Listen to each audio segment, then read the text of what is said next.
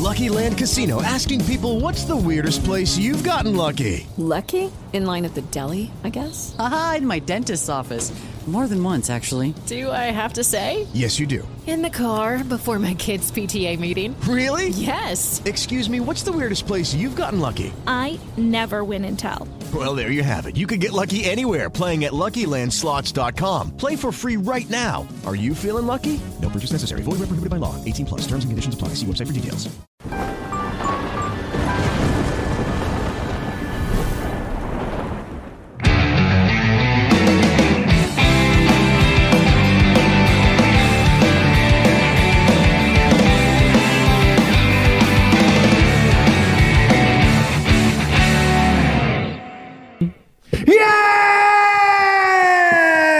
Salve galera, capetas, capetos, lovers and haters. Todos vocês sejam muito bem-vindos. Está começando agora o Amplifica, mais um episódio do Amplifica aqui nesse canal tão maravilhoso de música, que é o canal que você mais gosta, que por sinal ah, recentemente atingiu o sétimo lugar no Spotify. Para você que não sabia que nós estamos no Spotify, sim, nós estamos no Spotify. Você pode nos seguir lá no Spotify. E ah, não só pode, como você vai ficar orgulhoso demais, você pode ajudar a gente chega, quem sabe, no top 3 dos podcasts musicais no Spotify. Ah, boa noite, senhor diretor, como vai? Boa noite, muito boa noite a todos. É, boa noite. É, não só Spotify, assim como estamos no Deezer, Google Podcasts e todos os outros que você quiser entrar lá e assistir e ouvir, né, nesse caso. Mas também vale ressaltar que a gente está ao vivo agora simultaneamente no YouTube, Twitch, Facebook e na grande NV99 que você vai falar sobre ela agora. Vai. Ah, posso? Vai, manda, Posso? manda ver. Ai, meu Deus do céu. Ai, meu Deus do céu. Então vai. Você pode assistir, não só assistir, também, como também mandar mensagens pra gente na plataforma nv99.com.br barra amplifica barra live, tá certo? Você vai adquirir Sparks, que é um, uma moeda virtual aí para você aumentar as suas experiências dentro dos podcasts do Estúdios Flow. E você pode também aproveitar e ser um membro, um- se inscrever para ser um membro. Nós temos lá os membros que são mainstream e os membros que são underground. E a gente está sempre criando conteúdos que são exclusivos para esses membros. Inclusive para os membros mainstream, já está disponível o nosso episódio número zero, o episódio piloto. Um episódio que nós fizemos para mostrar para os parceiros do Estúdios Flow nossas, o que, que nós tínhamos em mente, não é? E esse episódio é muito legal porque nós fizemos como convidado, tivemos como convidado o Maurício Meirelles, um humorista, e foi bem legal porque ele é músico também, ele tem uma banda, então ele ah, pôde um pouco no personagem, mas um, como um músico conhecido, que é a ideia, né? Alguém conhecido de música. E então, maravilhoso, maravilhoso. Você já assistiu, senhor diretor? Eu assisti, é claro, eu tava lá, né? Então, Você além de lá. eu ter gravado e assistido na hora, eu também editei, então eu assisti muitas vezes. Você assistiu muitas vezes. Muitas. Então é bom mesmo. É bom. É, é bom Mas mesmo. cansa se assistir muito, vou ser sincero, não tem Você, como. né? claro, você fica editando por horas a fio, assistindo Exato. a mesma cena, né? Assista Isso. uma vez e deleite-se. Hum, Já tá ótimo. Muito bom. Então é isso. Ah, tem um, eu tenho um, um recado para dar, que é o seguinte. A DJ Mag, que é uma plataforma que elege, eles vão ranquear os 100 melhores DJs do mundo. Não é o meu, hein? É sim. É o meu. É. Faz o seu anúncio, depois você tira o som puta que celular, pariu. Nem vai. sei onde tá. sei que Começou eu hoje, ouvi né? em algum lugar a porra do celular. Tá. Mas enfim, foi mal, pessoal. Desculpa. Mas a DJ Mag, ela é uma plataforma que ranqueia os 100 melhores DJs do mundo. E a gente aqui acredita que o Vintage Culture, que é um DJ brasileiro, ele merece estar. Ele é um dos candidatos para estar nessa, nesse ranking. E a gente está torcendo para ele porque é um DJ brasileiro. São DJs do mundo inteiro que estariam, estarão nesse ranking. Então, ah, ah, olha só, vou coçar aqui o bumbum desse, desse código mais de pra lá, barras. é, Esse aqui não é o código de barras, esse é um QR Code. Isso, perfeito. Tá vendo? Eu Estou aqui, ó, dando uma coçadinha no bumbum. Ai, meu Deus. Você. Não, brincadeira. É, enfim. é... Ia fazer uma brincadeira inoportuna. Mas então. Então, com esse código de barra, você vai votar no DJ Mac, o DJ brasileiro, para estar entre os 100 é, DJs do, melhores do mundo. E apoiando também o, o hashtag Vote no Vintage. Vote no Vintage. Tá certo? É isso aí. Sem mais delongas, o episódio de hoje é um episódio especial porque eu converso com ele, um amigo de longas datas, um dos jornalistas mais ah, respeitados, né? E mais influentes também do, dizer do rock pesado, né? Do heavy metal e o rock pesado no Brasil. Ah, tô falando do Ricardo Batalha. Beleza, Rafa? E aí, como é que você tá? Tudo bem, prazer estar aqui. Muito bom ter você aqui, cara. Quem imaginaria, Nossa, hein? sei lá quantos anos atrás, uns 30 anos, quase 30 anos atrás. Se a gente for pegar, vai, aquela época do, do- da segunda fase do metal brasileiro, que era tipo quando você era do Detroit, do Spitfire, Sim. que aquela época eu também tinha a banda, a gente tocava no Blackjack, né? Sim. Então, desde aquela época. Que legal, cara. E você foi é, depositando sua paixão pelo heavy metal, ah, fomentando a cena, né? Desde o começo você fazia, escrevia, fazia fanzines, ou com seus irmãos você fez fanzines, não Fiz- foi? eu fiz um fanzine só de metal nacional com meu irmão, ele chamava Silent Rage. Ele acabou porque meu irmão foi estudar jornalismo é, em Mogi das Cruzes, na Brás Cubas. Só que antes disso, o que me colocou no meio, é, porque assim, como você falou, fomentar, ou tipo, eu queria ajudar de alguma forma aquelas bandas que eu tanto gostava do metal brasileiro. Então eu comecei fazendo filmagens de shows. Foi assim Ah, que eu entrei, que eu comecei a, a conhecer todo mundo das bandas, e isso da primeira geração. Então, o primeiro show que eu filmei na vida com uma câmera VHS Panasonic, aquele tijolão que colocava no ombro, que enfiava a fita dentro, foi o A Chave do Sol. Olha Foi só. o primeiro show que eu filmei. Que show foi? Qual você no, fez? tea- no TBC, Teatro Brasileiro de Comédia, em 80, dezembro de 86. Olha Foi só, o primeiro. cara. Depois eu filmei Centúrias. Atos de Porão, Corsos, Viper pra caramba, Golpe Puta, de legal, Estado. cara. Então, assim, é legal porque tem muitos documentários hoje da cena nacional do metal. Tem muitos documentários e é muito legal eu ver um monte de imagem minha que eu peguei naquela época, que eu tinha 17, 18 anos, assim, que eu comecei a filmar nessa época, nesses documentários. Então tem no Brasil Heavy Metal, no da Woodstock, no da Rock Brigade, do Viper, do Corsos, do Raços de Porão, O do André Matos tem? do André Matos. Tem a cena clássica do show do Viper no. Ah, no Rio Branco? No Rio Branco, que é o Você show da filmou? tocha. Fui eu. Eu e o. Maurício Gavê no Gavião. Eram duas câmeras. E eu tava Então. bem embaixo. Quando o André passou com aquela tocha, eu, eu tava ali embaixo dele. Então aquele. Depois que caiu na bateria do Cássio Aldi, que o Val Santos deu um bico e foi na cortina, aquilo lá podia ter caído na minha cabeça.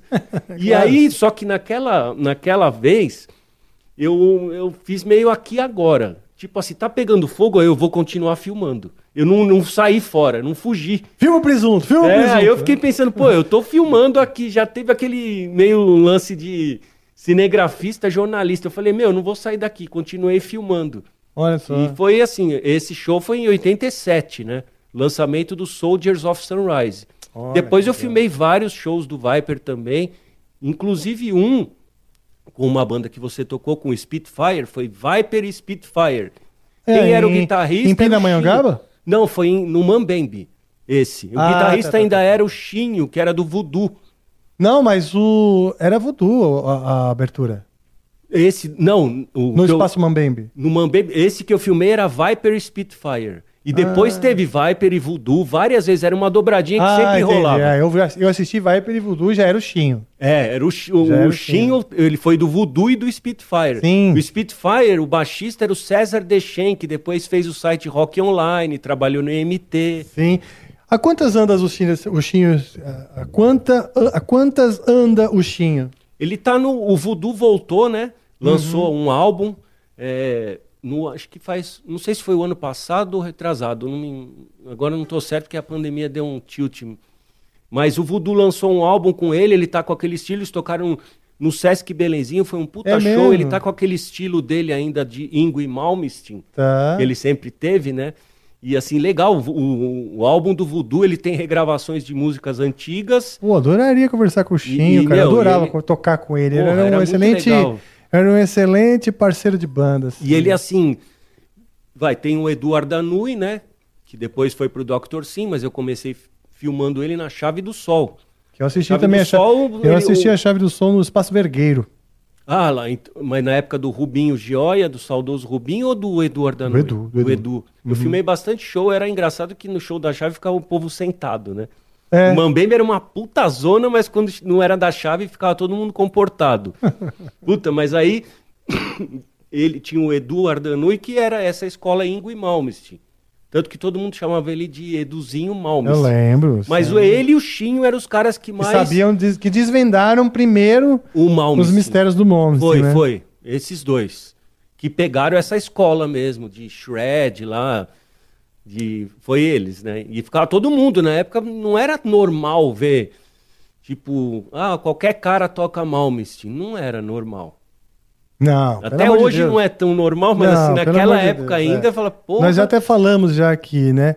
O, a pior coisa que aconteceu com o Ingrid Malmsteen foi ele não ter morrido em alguma dessas fases, porque se tivesse, como morreu Jimi Hendrix, morreu alguns caras precocemente, caras que revolucionaram a guitarra, e morreram precocemente, e o Randy Rhodes viraram grandes ícones, mitos, né? Eternos, né? O Malmsteen, por ele estar vivo até hoje, as pessoas acham que é só um, mais um guitarrista shred. Não é, bicho. Ele revolucionou a guitarra. Revolucionou. Né? É, com- desde o primeiro álbum Rising Force, depois com os vocalistas.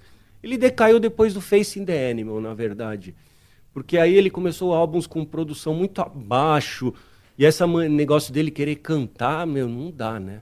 Tem uns caras que tudo bem, meu, você toca muito, mas cantar, tipo Joe? Satriani, ele cantando, não fica legal, meu. É, tem que ver se acrescenta mesmo, né? É uma decisão, mas decisão mesmo realmente delicada essa daí, né? Do quero muito versus ah, Vai ficar bom. vai ficar bom não, exato. Enfim, a gente está falando, no fim das contas, você prestou um grande serviço documentando o, a cena heavy metal brasileira nessa época. Você era, vamos dizer, o Denner Ariane, da época que o Denner, grande abraço do Denner, hoje documenta, ele é o do House of Bootleg, a casa do bootleg. Bootleg é o pirata, né? É o conteúdo pirata. Então, basicamente, você fazia, era o, o, o serviço de bootleg, no fim, é um serviço de, de guardar, documentar, um histórico. Você sabe que muitas bandas é, que eu filmei, e assim, pô, quando você filma, você sabe o que tem na mão. Eu lembro que eu tava vendo o documentário o Guidabo do Ratos de Porão, entrou a cena de que era filmagem minha, na hora eu falei, puta, esse fui eu que filmei. Porque Ah, é? você, meu, tava lá, eu lembrava da época. Só que tem muita banda que eu filmava e eu fiz a besteira de, de pegar o dinheiro e dar a fita na mão.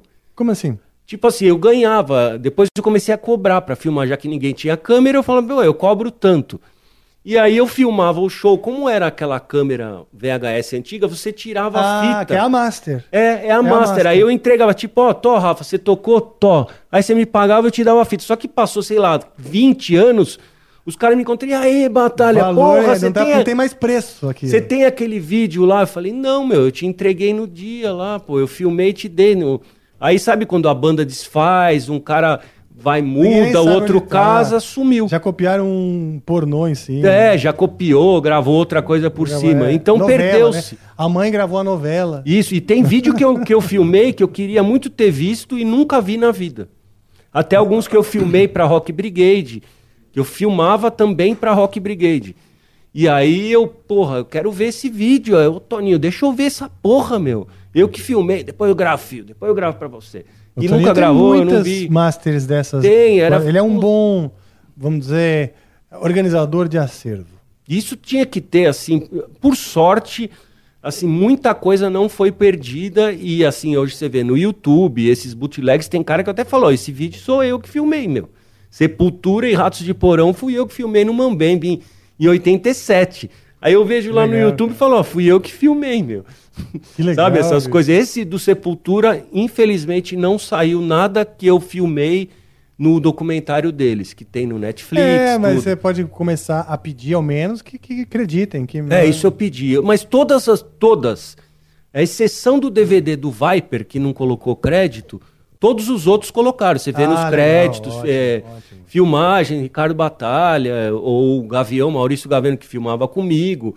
Depois a gente começou a ficar chique, né? Uma câmera plano geral e uma lá, o, que a gente brincava que era o aqui agora, o chacrinha, que era os closes.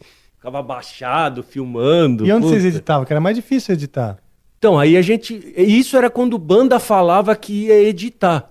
Tá. Então a gente filmava com duas câmeras. A gente chegou aí, meu, num festival, South American Death Metal Massacre, alguma coisa assim, era Dorsal Atlântica, Vulcano.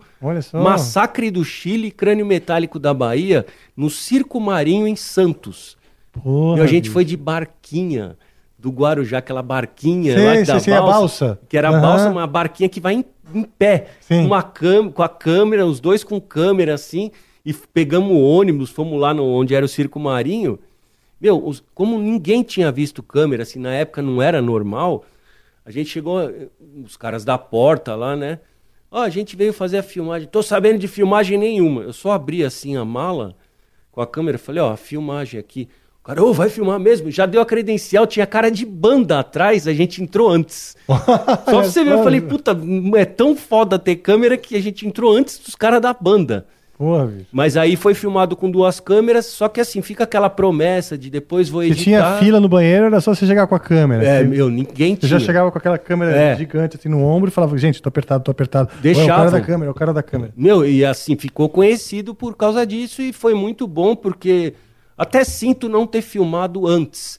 Que era aquela fase da Praça do Rock, sabe? Sim. Puta, eu queria muito Não, ter e olha só que coisa curiosa, né?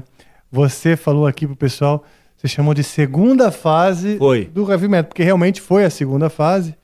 Mas pra quem muitos ah, que estão assistindo, isso é a fase menos três, na verdade, não é nem a Tem, fase que aí 2. já era o Patrulha do Espaço, o Made in Brasil, dos anos 70, né? Não, eu sei, eu digo, é, pensar que Ah. quando ne- nessa época É. remota, nós já estávamos nessa segunda fase. Já.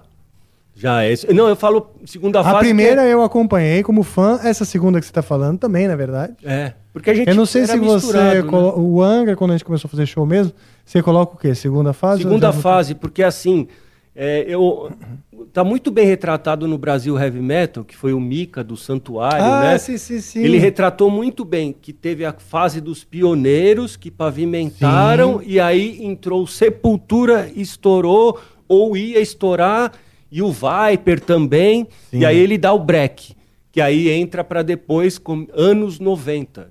Aí Ah, tem esse sim, break sim, que aí as bandas já estão se profissional- profissionalizando, indo pro exterior, tal, e aí é a segunda fase. Que seria os Ah, anos 90 que pra legal, frente. cara, e aí eu legal. acho que tá certinho mesmo. Eu assisti uns pedacinhos só, não assisti inteiro do Brasil Heavy Metal. Aliás, abração Mica. Seria bem legal conversar com Mica ele que aqui. voltou agora com o Santuário, lançou Que bom, um puta de um bicho. trabalho. Assim, olha, demorou muito. Porque o Santuário é uma banda que participou do SP Metal 2. Sim. é- 85. Por isso que eu falei, o primeiro, a primeira fase, que você chama de primeira fase, eu participei como fã. Como fã, é. E eu tinha o SP Metal 2 e tal, e aquela coisa, né? Nossa. Pô, o heavy metal no Brasil. E assim, apesar de parecer muito mais rudimentar do que o heavy metal que a gente conhecia, que nos Estados assim, fora do Brasil já era muito desenvolvido, né? Tinha uma visceralidade, uma verdade É. e um sentido heróico. É, Né? de A conseguir- foto do santuário no, no coisa, eles estão com umas peles de coelho pra parecer o Menor. Manowar. Eles amarraram umas peles de coelho na calça. Até o visual, tipo o vírus, fazendo aquele puta visual cheiro de couro e taxinha e tal. Sim. Então era a uma foto coisa. do Corsos é clássica. foto do Corso com a cara, corrente, é. Bem Slayer. É, porra, que nem você pega as fotos antigas do Sepultura, eram umas coisas assim. E aí tinha o lado hard, os caras mais arrumados tal, sim. que era o Platina, Sim. que era mais hard rock, porra, aí era... Então tinha tudo, era um- uma fase de descoberta, era tudo, não era profissional, lógico. Até técnico de som não tinha, os caras achavam que distorção era ruído. Sim. Tipo assim, puta, que que é isso? Não, grava na linha e depois eu ponho. Uns negócios assim que não dá. E isso daí tá bem explicado. Por isso que eu falo, ó, é muito importante essa primeira fase. Tem gente que eu sei que, assim, fala que a gente dá o valor a mais para essa fase, que a gente tá exagerando. Mas eu não Quem acho. fala isso? Tem uns caras que, que até escrevem umas baboseiras que eu vejo na são internet. pessoas que não viveram. É porque assim, ou então é fácil, sei- né? Se você chegar com a casa tá montada, porra, É. o porquinho, né?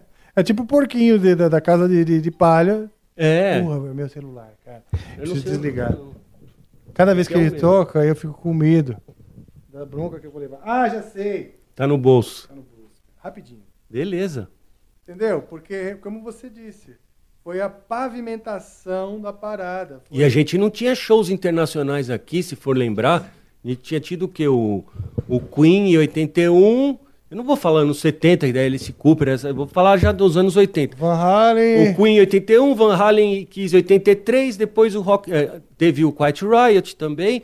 Esse eu depois- fui, O esse eu fui. Venom, o Excite, mas te- aí teve o Rock in Rio, que aí que, que colocou no mapa mesmo.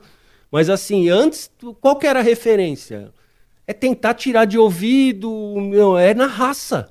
Então, e o brasileiro já tem o lance, você sabe muito bem, o brasileiro tem, é diferente o jeito do brasileiro no metal, ele é diferente. Você pode pegar em qualquer estilo, no metal extremo é diferente, no power metal tem o lance Sim. do Brasil, no hard, no metal, no trash também, E muito. respeitado, né? Então, assim, é uma outra coisa que a gente tem no death metal, é tudo diferente, que a gente já tem com a gente.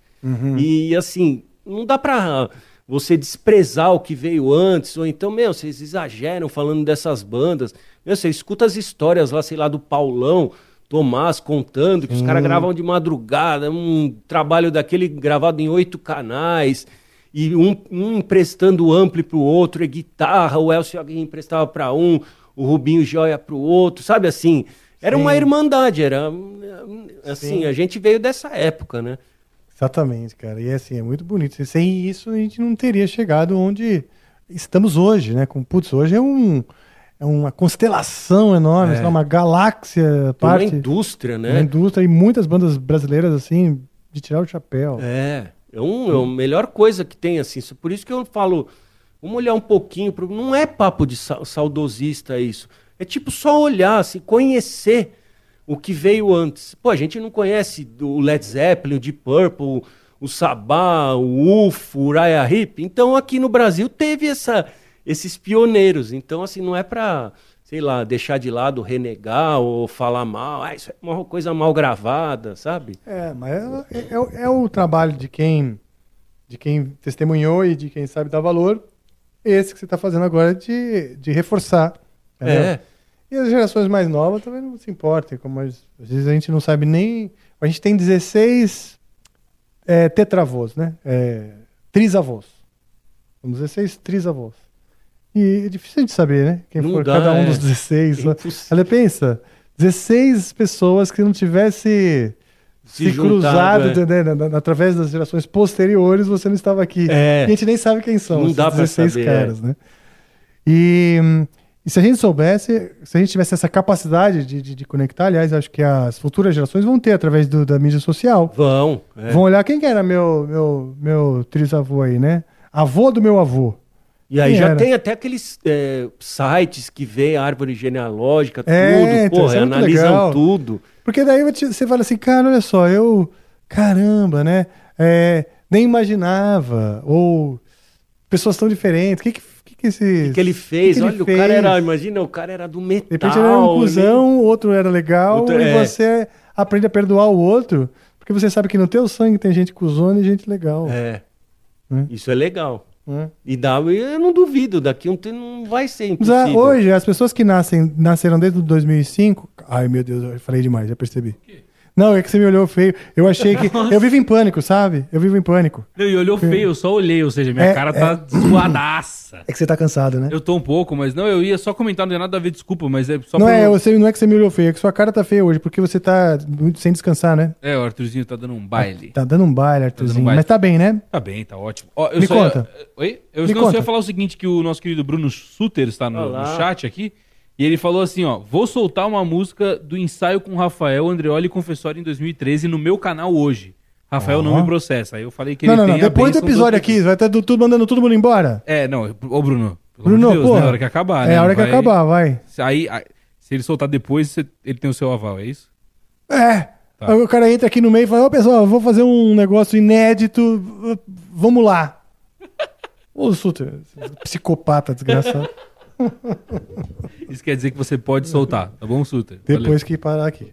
Bruno, Bruno Suter, todo dia 11, é, dá umas duas na Kiss FM. Tive o prazer de substituir o Bruno É. por dois meses e pouco na Kiss FM. Ah, enquanto ele estava Enquanto lá ele tava no- na curtindo ilha. a vida ele doidada. tá na ilha, mas ele tava na ilha, né? Sim, que ele sim, gravou sim, e depois sim, sim. saiu.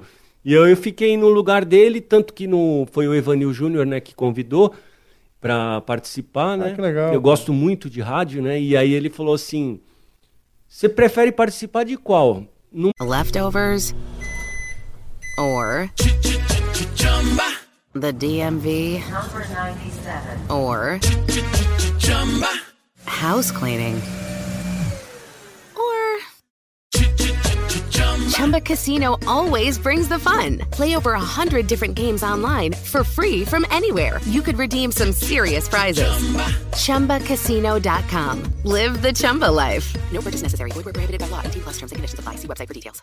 Lucky Land Casino asking people what's the weirdest place you've gotten lucky? Lucky? In line at the deli, I guess? Aha, in my dentist's office.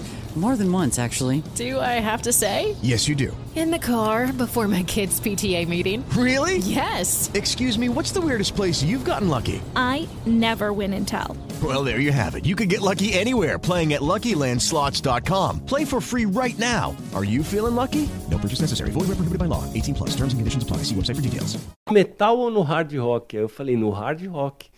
Porque o hard rock tem mais amplitude e assim você pega mais gente e é uma coisa que tá no meu sangue que eu adoro muito. Você É. sabe, né? Hard rock. Eu sou do metal, mas eu adoro muito hard rock. E aí eu tive o prazer de, de colocar muitas bandas e músicas que é, o feedback foi ótimo. O pessoal, puta, nunca imaginei ouvir isso na Kiss tal. O pessoal gostou muito. O Bruno até brincou, falou assim: tô ferrado porque você aumentou a audiência. É mesmo? Ele falou. Mas era muito farofa? É, tinha farofa desde o Poison, sabe? Até bandas que, por exemplo, Atomic Playboys do Steve Stevens, que toca Olha. com o Billy Idol, uma banda que, que é legal pra caramba, que não é tanta gente que conhece. Colocar essas coisas que são meio lá do B ou C ou D do hard. Que legal. E colocar na rádio eu acho legal. Não é querer dar uma de catedrático, ficar ensinando os outros. Porque o som é legal. Então eu lembro que no Dia Mundial do Rock, o, o- foi lá um pessoal na, na Kiss FM, pessoal do Titãs, tava o Dinho Ouro Preto. E lá na, na Kiss tem um puta pôster da Pat Smith, numa das portas. Um puta pôster gigante. É verdade, é. Aí o Dinho falou, porra, eu gosto pra caramba dela. Eu falei, ó, meu, eu vou colocar semana que vem uma banda americana de hard rock no Bem Que Se Quis aqui, fazendo um cover da Patti Smith, que é uma música que ficou famosa, tem até versão dance, que é a Because the Night. Because The night belongs to lovers. Essa daí. Because the night... Aí a gente, eu coloquei, meu pessoal, tudo, meu, eu pensei, assim, falei, ó, essa aqui é pro Dinho Ouro Preto do Capital Inicial, que eu falei que ia rolar e tal. E aí rolou essa. Meu, um monte de gente mandou mensagem na hora, puta, Kill. Na, na... Kill é uma banda que surgiu, ela foi, assim, apadrinhada pelo Gene Simmons, que é o Ron Ah. Kill. O Ron Kill, ele foi o cara responsável por, por eh, dar a entrada do Ingrid Malmsteen quando veio da Suécia para os Estados Unidos. Foi o Ron Kill que abrigou o Ingrid Olha. Malmsteen. E aí a primeira banda do Malmsteen chamava Stiller. E era o Ron Kill no vocal. Olha só. Que é também da, da banda Kill.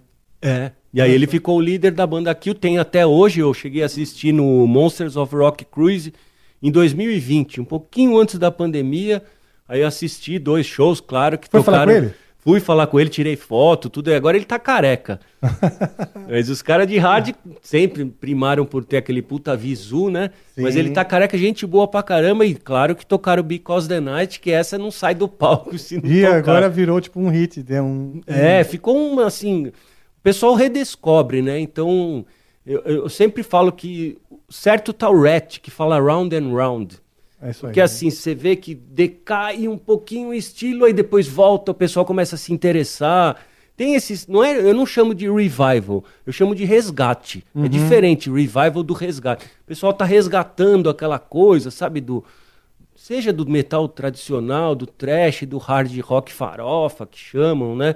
Ou então do power metal. O power metal tá- tava no limbo, depois você vê agora um monte de banda pegando. É, agora tá, parece que deu uma voltada. Deu. No Brasil, sempre foi muito popular, nunca Sempre. chegou a morrer. Não, né? não é. Mas na Europa, O Brasil não chegou a morrer, mas, por exemplo, a gente via bandas que tocavam no Via Funchal, na casa É. que não tem mais, lotado e depois ir para lugar menorzinho. Isso Tem. aconteceu, Ó, o Angra lógico, mesmo, né? normal. O Angra mesmo.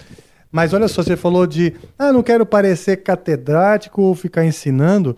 Você, só para você saber, você tem toda a pro- propriedade para fazer isso sim. Você é um cara que desde moleque documenta, valoriza, tem um- uma, uma visão também é, como um arquivista da história. Isso, eu adoro fazer isso. É Isso é pesquisa. importante. Você conhece o, o Marcos Trojan?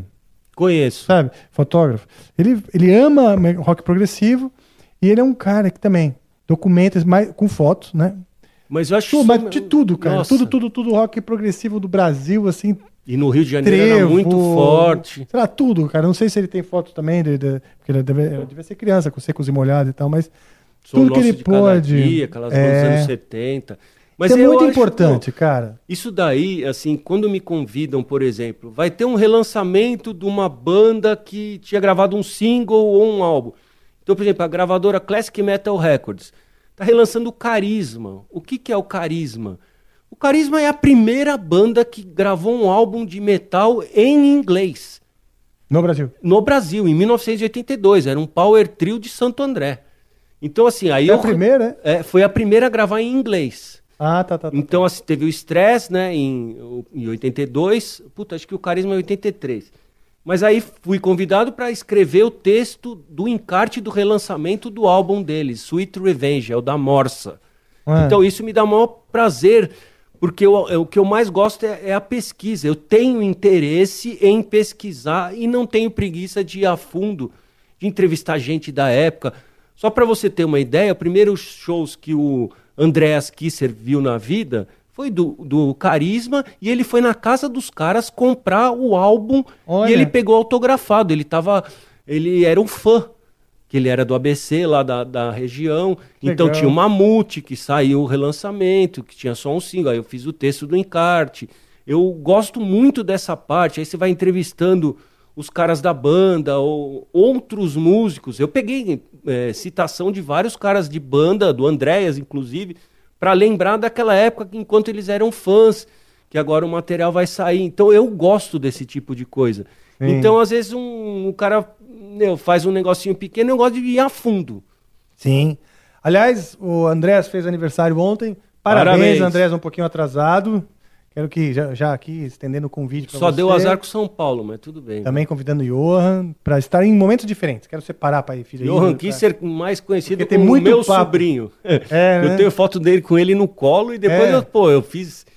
Não sei, agora ele tá no Silks 66, né? Sim. Pô, eu trabalhei com o Silks, trabalhei com eles no Rock in Rio Puta, que 2019. legal, então é uma banda que eu acompanho desde o começo e muito legal que ele tá no Silks 66. Agora ele é um puta de um cara talentosíssimo. Muito, bicho. Ele e a banda como um todo, mas ele sozinho, ele é um cara e ele também é cara que adora estudar e ir a fundo nas coisas. Sim, sim.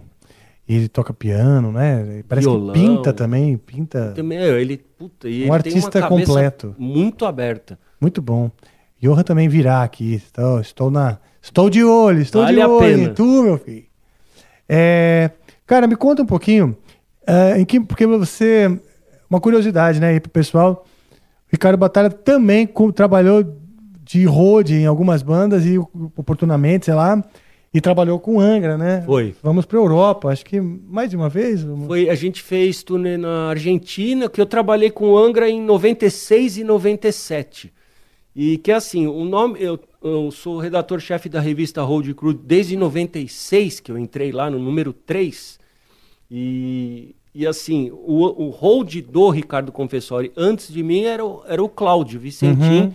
Que é o dono da, da revista, era ele o Ayrton Diniz, na época uma outra equipe, né? E, e assim, aí o, o Cláudio estudava batera com o Confessori. E eu tinha estudado o Confessori no colegial. Eu tinha Aham. feito no Objetivo, ele estudou o primeiro ano lá no Objetivo, o segundo ele foi para os Estados Unidos, que ele fez o Isso, é. intercâmbio, tudo, né? E o terceiro ele, ele voltou para o Objetivo, a gente estudou junto na mesma classe. Então já era amigo dele, de ir na casa dele, lá onde a gente guardava os equipamentos. O Cláudio, ele estava estudando jornalismo, e aí ele, um dia no manifesto, ele falou assim pro confessório, pô, o confessório estava falando, pô, se você parar de ser meu hold, que ele fez a turnê do Angels Cry, né, o Cláudio. E aí eu não tenho quem colocar, o Cláudio falou assim, ah, põe o Batalha, ele tira de letra, não é Batalha? Eu falei, é, lógico. Mas eu falei, é lógico, só que eu tinha trabalhado com banda assim, tipo do Black Jack, não Ah, era sim, coisa de, sim. puta, no Angra naquela época já tinha uma estrutura, né? Não era comecinho de banda, então eu falei, lógico, meu, aí eu pensava, pô, eu toco batera, só tem que montar lá tal. Só que aí teve os testes, né? ir na casa do confessor, ele desmontava a bateria e falava, monta, desmonta, monta. Mesmo? E ele, você conhece, aquele negócio tá aqui, ó, tá errado. Um milímetro, puta, é mesmo, tal. Aí depois que arrumou o hack, ficou baba porque você colocava a marca e com o hack é mais fácil. Mas teve esse teste para ver se eu ia conseguir, tal, passa o som, como você passaria o som. Foi tipo um teste. E aí um teste, porra, eu peguei o primeiro, tirando os programas de TV do Luciano Huck, que aí foi fácil. Foi a primeira vez que trabalhei com o Angra, foi no programa H. Que a gente Qual? foi na bandeira, no canal 21 do Luciano Huck. Luciano Huck? É. Aí tocou a. Não sei se foi a tinha- Make Believe que tocou. Foi a primeira vez que eu fui hold do Angra, foi nesse programa H do Luciano Huck. Nossa, e, e aí vocês legal. tocaram, só que ali foi fácil, né? Porque, como é, é, TV, 10 pessoas para descarregar o equipamento, você quer ajuda aqui, não sei o quê, tinha um monte de gente ajudando, então não é um teste para você ser hold, porque se tem 10 caras ajudando, não é o normal de ser hold. É. Ser hold é você só se fuder, né? Então, Ah, é, né, não, Não comer, de- tomar banho. Começou a almoçar e tá de banho tomado, fala assim, meu amigo, Já tem alguma coisa estranha. alguma coisa errada aí. Acho que E a aí bateria foi- não tá bem montada, não. É verdade. E aí, mas assim, o teste mesmo de palco foi no Palace.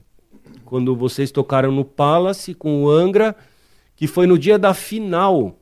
É, Portuguesa e Grêmio, no Morumbi, 96. Como e é que eu você achei muito disso? engraçado, porque eu tenho, eu acho que eu tenho problema, Rafa, o de, É? de não esquecer nada. Tem- Ai, que bom que você tá falando, porque eu tava assim, meio sem jeito de falar isso. Não, eu tenho problema mesmo, eu não esqueço as coisas. Acho que Ah, o é meu, de memória, é uma meu maior né? trunfo É uma é, é a memória. O meu maior Olha trunfo só. da vida é a memória. Que legal. Então, assim, ele- esse dia eu lembro que, puta, marcou muito, porque. Primeiro que vocês não queriam ir pro palco. Que eu cheguei e falei, quê? porra, porque vocês estavam vendo o jogo português e Grêmio. Ah, tava todo o mundo Luiz assistindo, tava ser. todo mundo vendo. É mesmo? Aí eu, porra. Aí chegou uma hora os caras, Angra, Angra. Eu falei, meu, já passou 20 minutos, os caras, não, mas só mais um pouquinho tal, que a portuguesa tá bem. E, meu, e até o André falando, lá não, vamos ver, e os caras lá, porra, meus caras. Aí eu voltei, eu falei, porra. Aí eu falei, ó, meu, vai, agora já deu, vai, entra no palco lá, que agora já foi.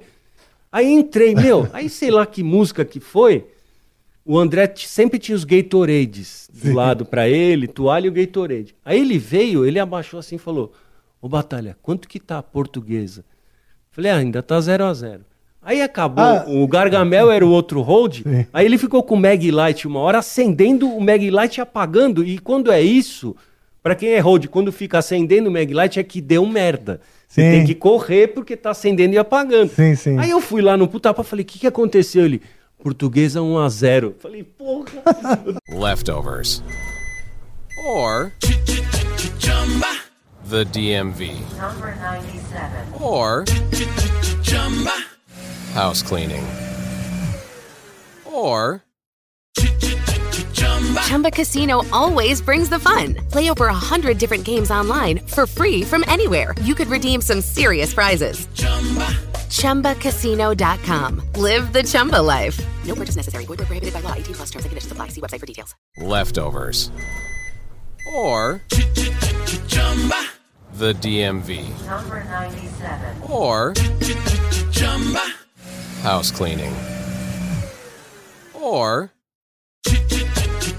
Chumba Casino always brings the fun. Play over a hundred different games online for free from anywhere. You could redeem some serious prizes.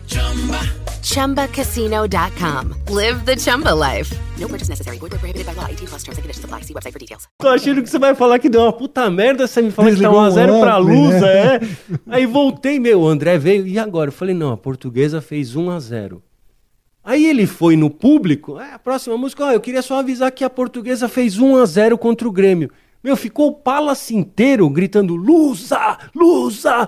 Eu achei, puta, marcou, porque eu falei, porra, no meio do show do Angra ficar gritando Lusa. Eu achei, essa marcou. E deu, foi um show que rolou legal, deu tudo certo e teve essa história engraçada.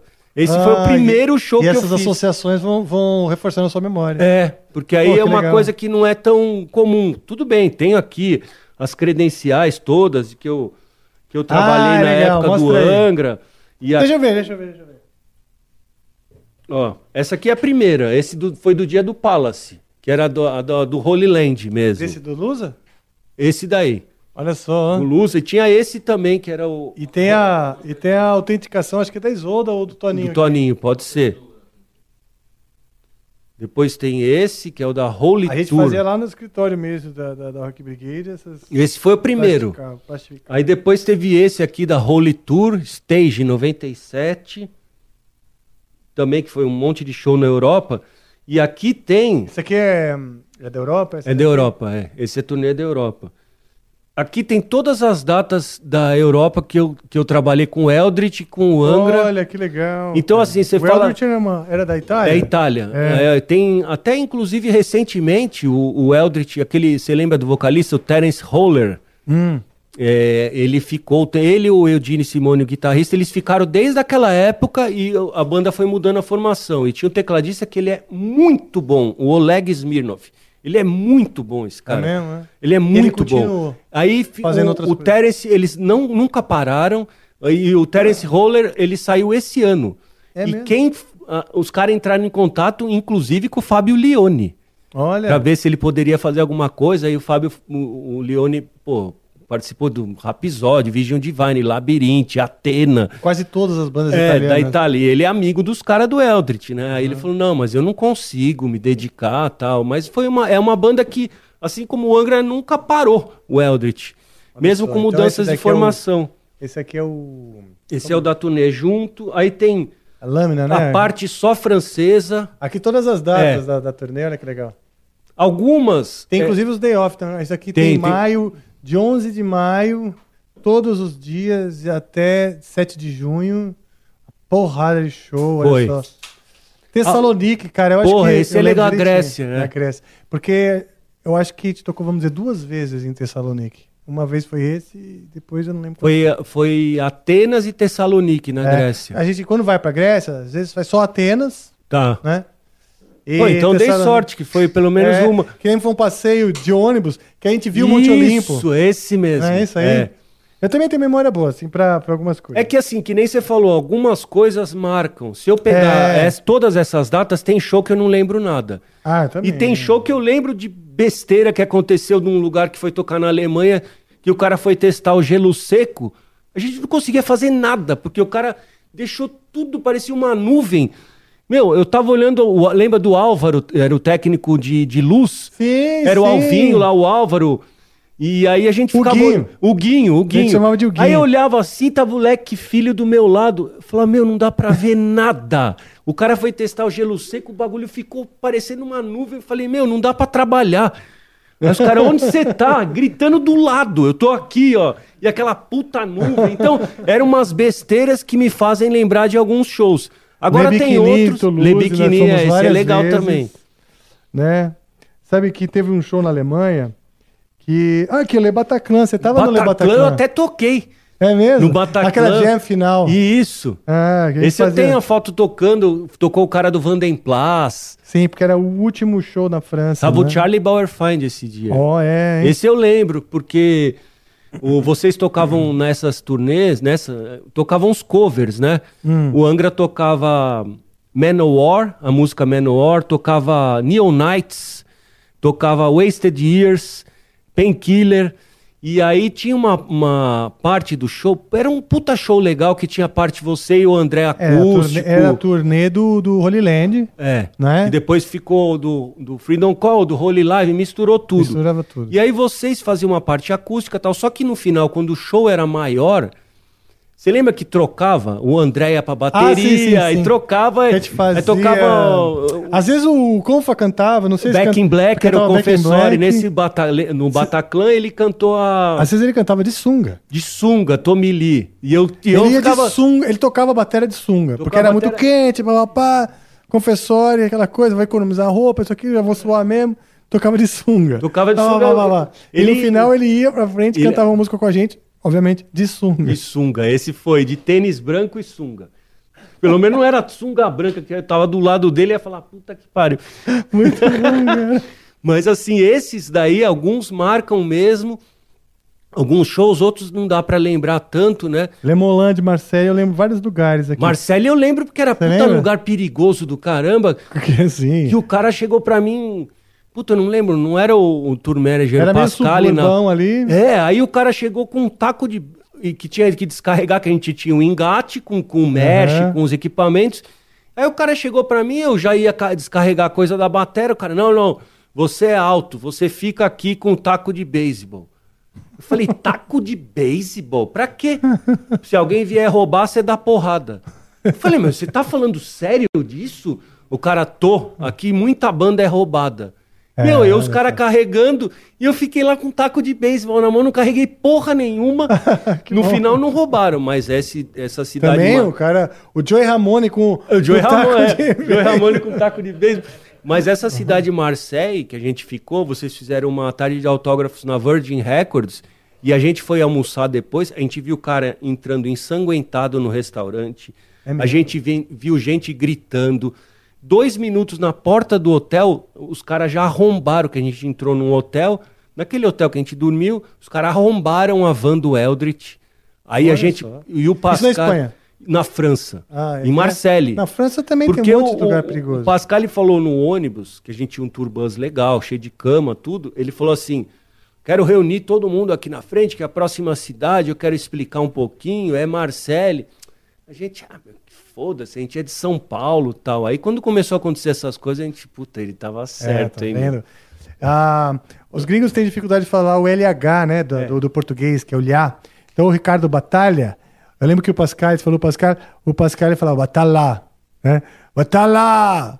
Batalá! Então até hoje, quando eu vejo ele, Puta, eu eu, eu Batalá! eram 15 minutos. Você falava, que porra é essa? Que tudo é 15 minutos, meu. Batalha 15 minutes. Aí eu, caralho, tudo é 15 minutos. Eu tenho 15 minutos pra isso, 15 minutos pra aquilo. Eu falei, você não fala 20 minutes, é sempre 15 minutes. Aí eu, porra, aí, só que não falava batalha. Batalha.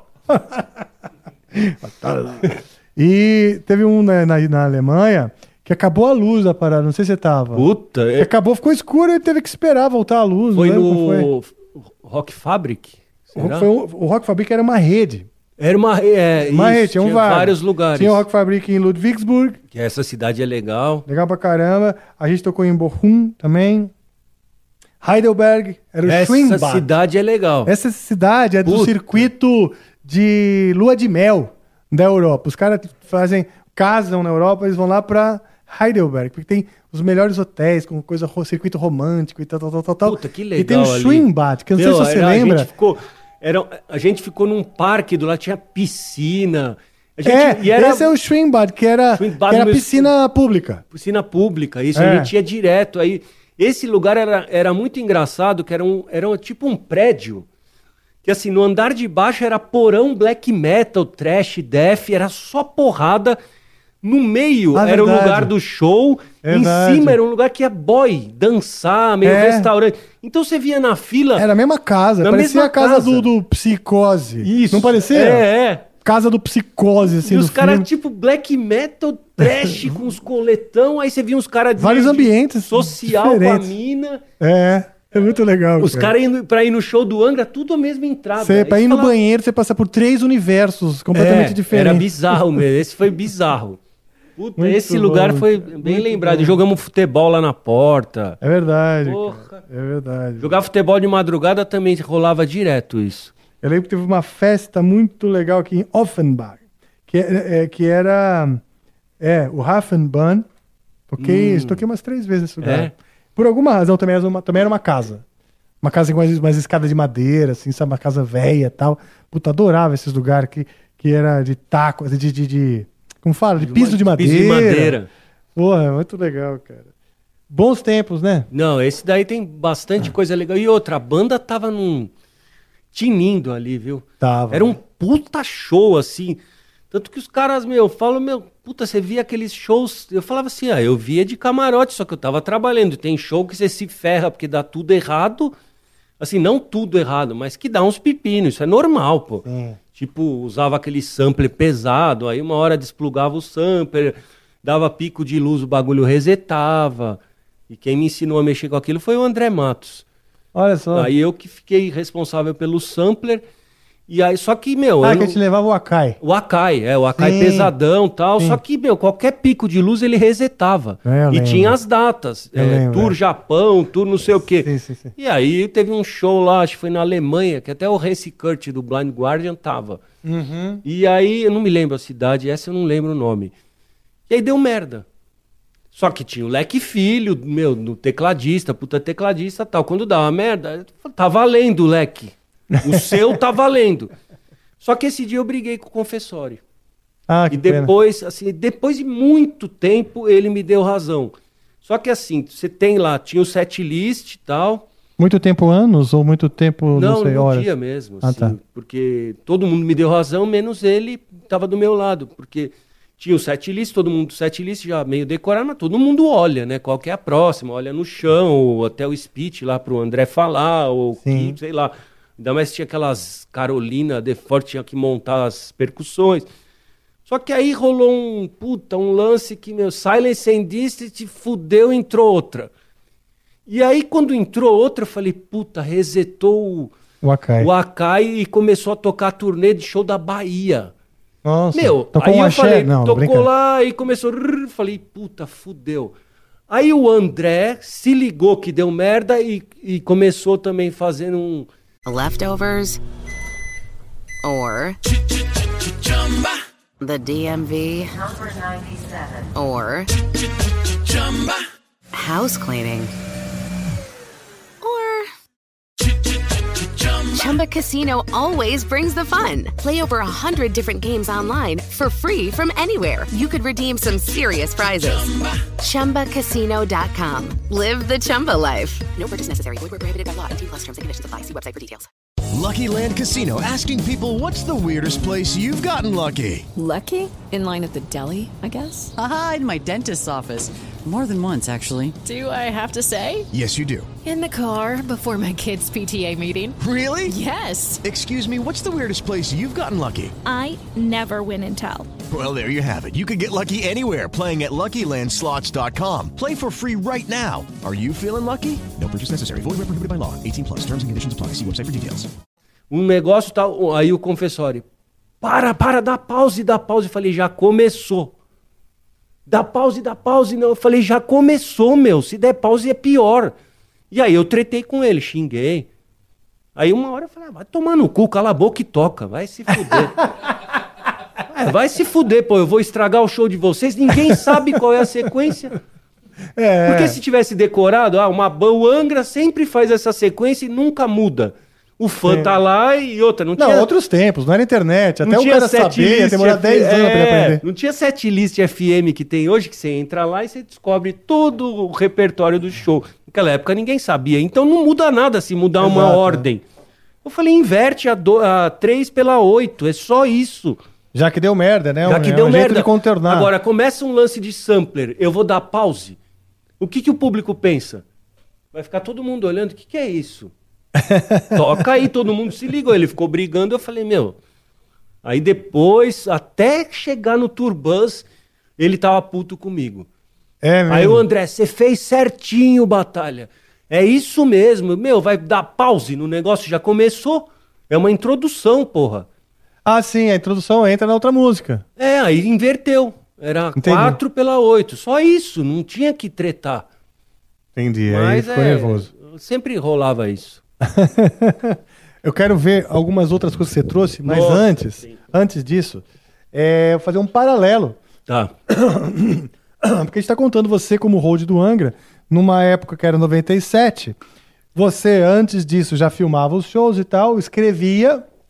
Como isso tudo eu quero. E você, o Claudinho, já tinha começado a revista. Já. Que tem o nome de Hold Crew um pouco porque ele foi hold. Isso mesmo, foi assim. Juntou os dois, né? Porque o nome Road Crew tem a ver com We Are the Road Crew, música do Motorhead. Uhum. E aí, como o Cláudio era hold do Angra, ficou a Road Crew. Aí tinha aquele lance do, dos cases com nome. Tanto que a letra do logo da Road Crew é aquela letra que colocavam em cases nos anos Ah, sei, 70. sei, sei. Ah, os Aquela letra que, que era de, prata, que você Sim. pichava, sabe?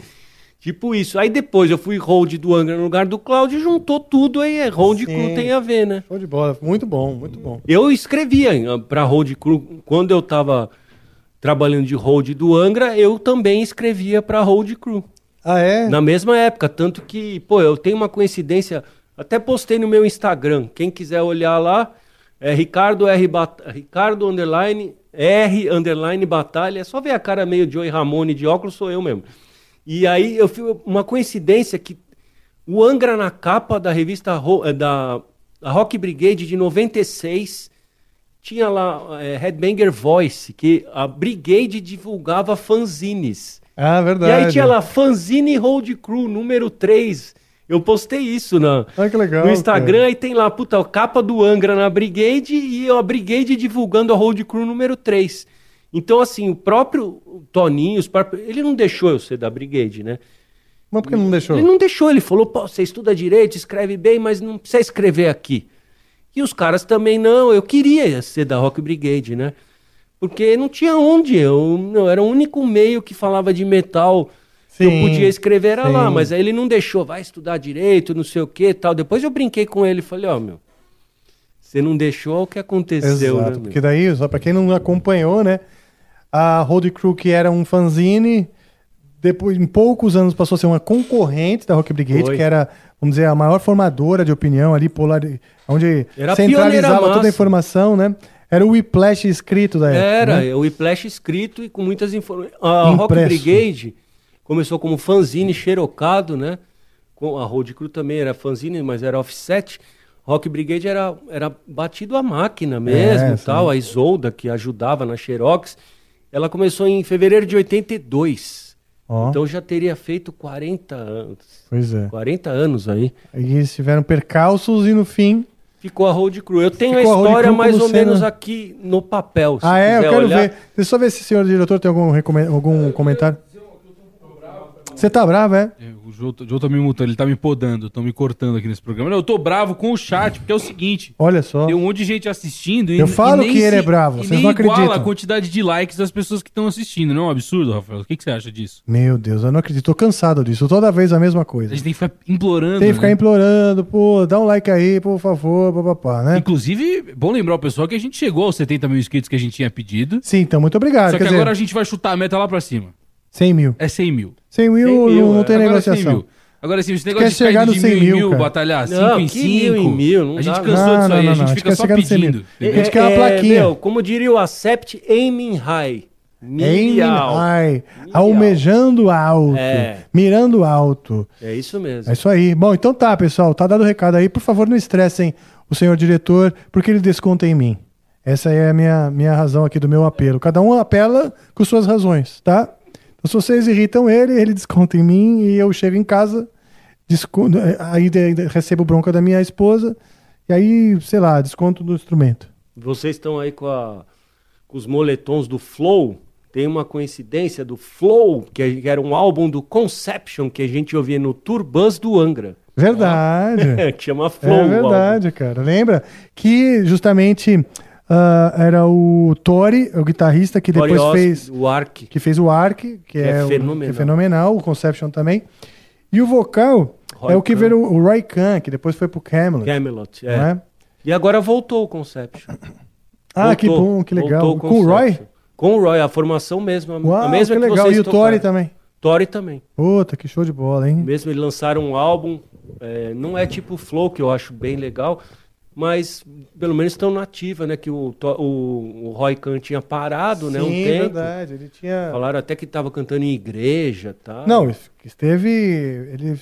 é, ah, como fala? Ele desistiu do Camelot pra focar na carreira evangélica, no, no- na carreira... Ah, acho que a esposa dele, ela é pastora. Ah, então. Uma coisa assim, ela é ministra cultos e tal, de evangélicos. E ele falou: ah, vou um- te ajudar e tal, e ficou lá na igreja cantando e ajudando. Eles têm uma igreja, uma espécie, algo, algo assim. A história, não sei se tá. Engraçado, tem exata. uma música deles que chama Mission- Missionary Man, de um Não, álbum é, antigo. então, eu já vi que já tinha essa ligação. Você tem o que na mão aí? Nossa, aqui, ó. Eu tenho a Hold Crew. Ó, olha como que era, hein? É, isso daqui é setembro, outubro de 94, que ela, eu falo 96, quando começou a- a sair. Teve umas edições experimentais, Rock and Roll Fanzine, ó, a capa Deixa eu do- segurar. Ela, ela É essa o aqui número, é o número um, um. Número um. Olha só que legal. Nossa. Peraí, que tá por causa da luz. Ah, não dá pra ver assim direitinho. Essa daí é a capa do Cara, Biohazard. propaganda da Aqualung, Nossa, recordes é. lá na galeria. Era muito assim. Era artesanal, assim, um pouquinho, vai. É, já era offset, era diferente da, da ó, propaganda da Woodstock. Da Woodstock Woodstock Discos, um show de rock. Que é onde os roqueiros se encontravam. Isso, é o que eu falo. No centro da cidade, né? O É, Woodstock é. Woodstock Discos, que existe até hoje, é um marco né, do É. metal brasileiro, que é a minha segunda maternidade. Se não fosse a Woodstock, eu não tava aqui. Olha aí, cara. Que eu nasci duas vezes, na maternidade de São Paulo e na Woodstock Discos. é verdade. Primeiro recado da crew dos Ó, Roads. olha aí isso. vocês informavam o que estava acontecendo na cena. É, é? era tipo uma news. Hoje que você vê em qualquer site, ou no Instagram, ou no Facebook, ou no Twitter, antes a gente tinha que colocar as news na revista impressa. Agora, qual a importância aqui? O, o Batalha estava salientando a importância da base do, do rock no Brasil. Qual a importância disso? Imagina um mundo sem internet, começo dos anos 90. É. Se não fosse isso aqui, se não fosse os caras falando o primeiro recado da crew dos Rhodes, né? O que estava acontecendo, você não ia ficar nunca sabendo. Que a televisão era novela, sessão da tarde, isso aqui lá. Ah, então, assim, para você se aprofundar nas notícias, eram os fanzines. Eram os né? fanzines, tinha é, isso desde o começo dos anos 80, né? Aí tinha as revistas que, que Olha o apareceram. Ayrton aqui. A Metal, né? A revista Metal, aí a Rock Brigade. E tinham várias revistas, a gente chegou a. Só que assim, é, tem coisas que ficam datadas, como a, a News, Hold News, ou sessão de news. Hoje não tem como ter sessão de news, porque é muito em tempo real. Acontece o negócio um minuto depois, está todo mundo sabendo.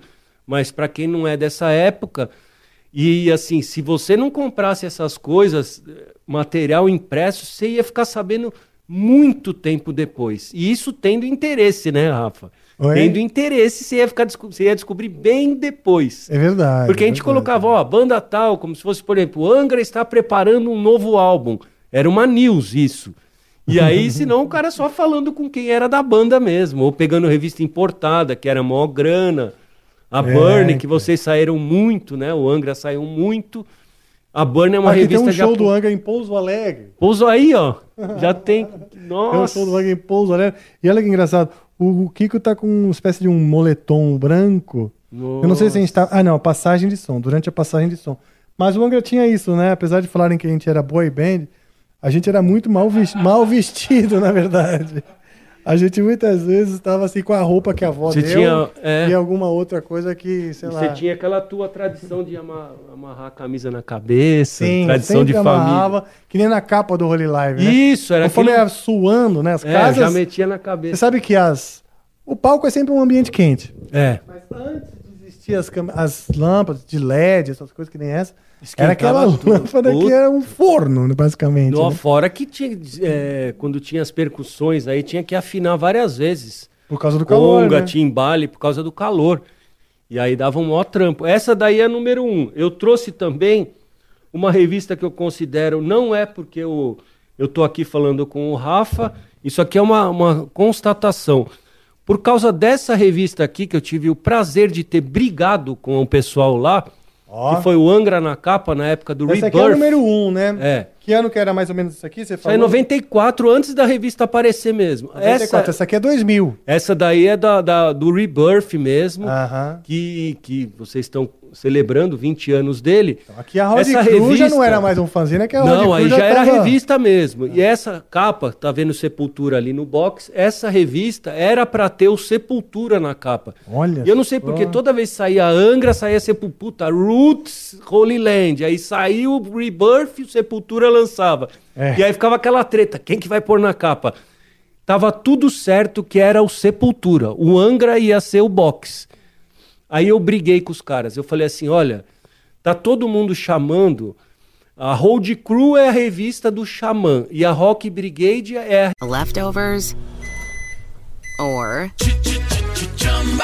the DMV or house cleaning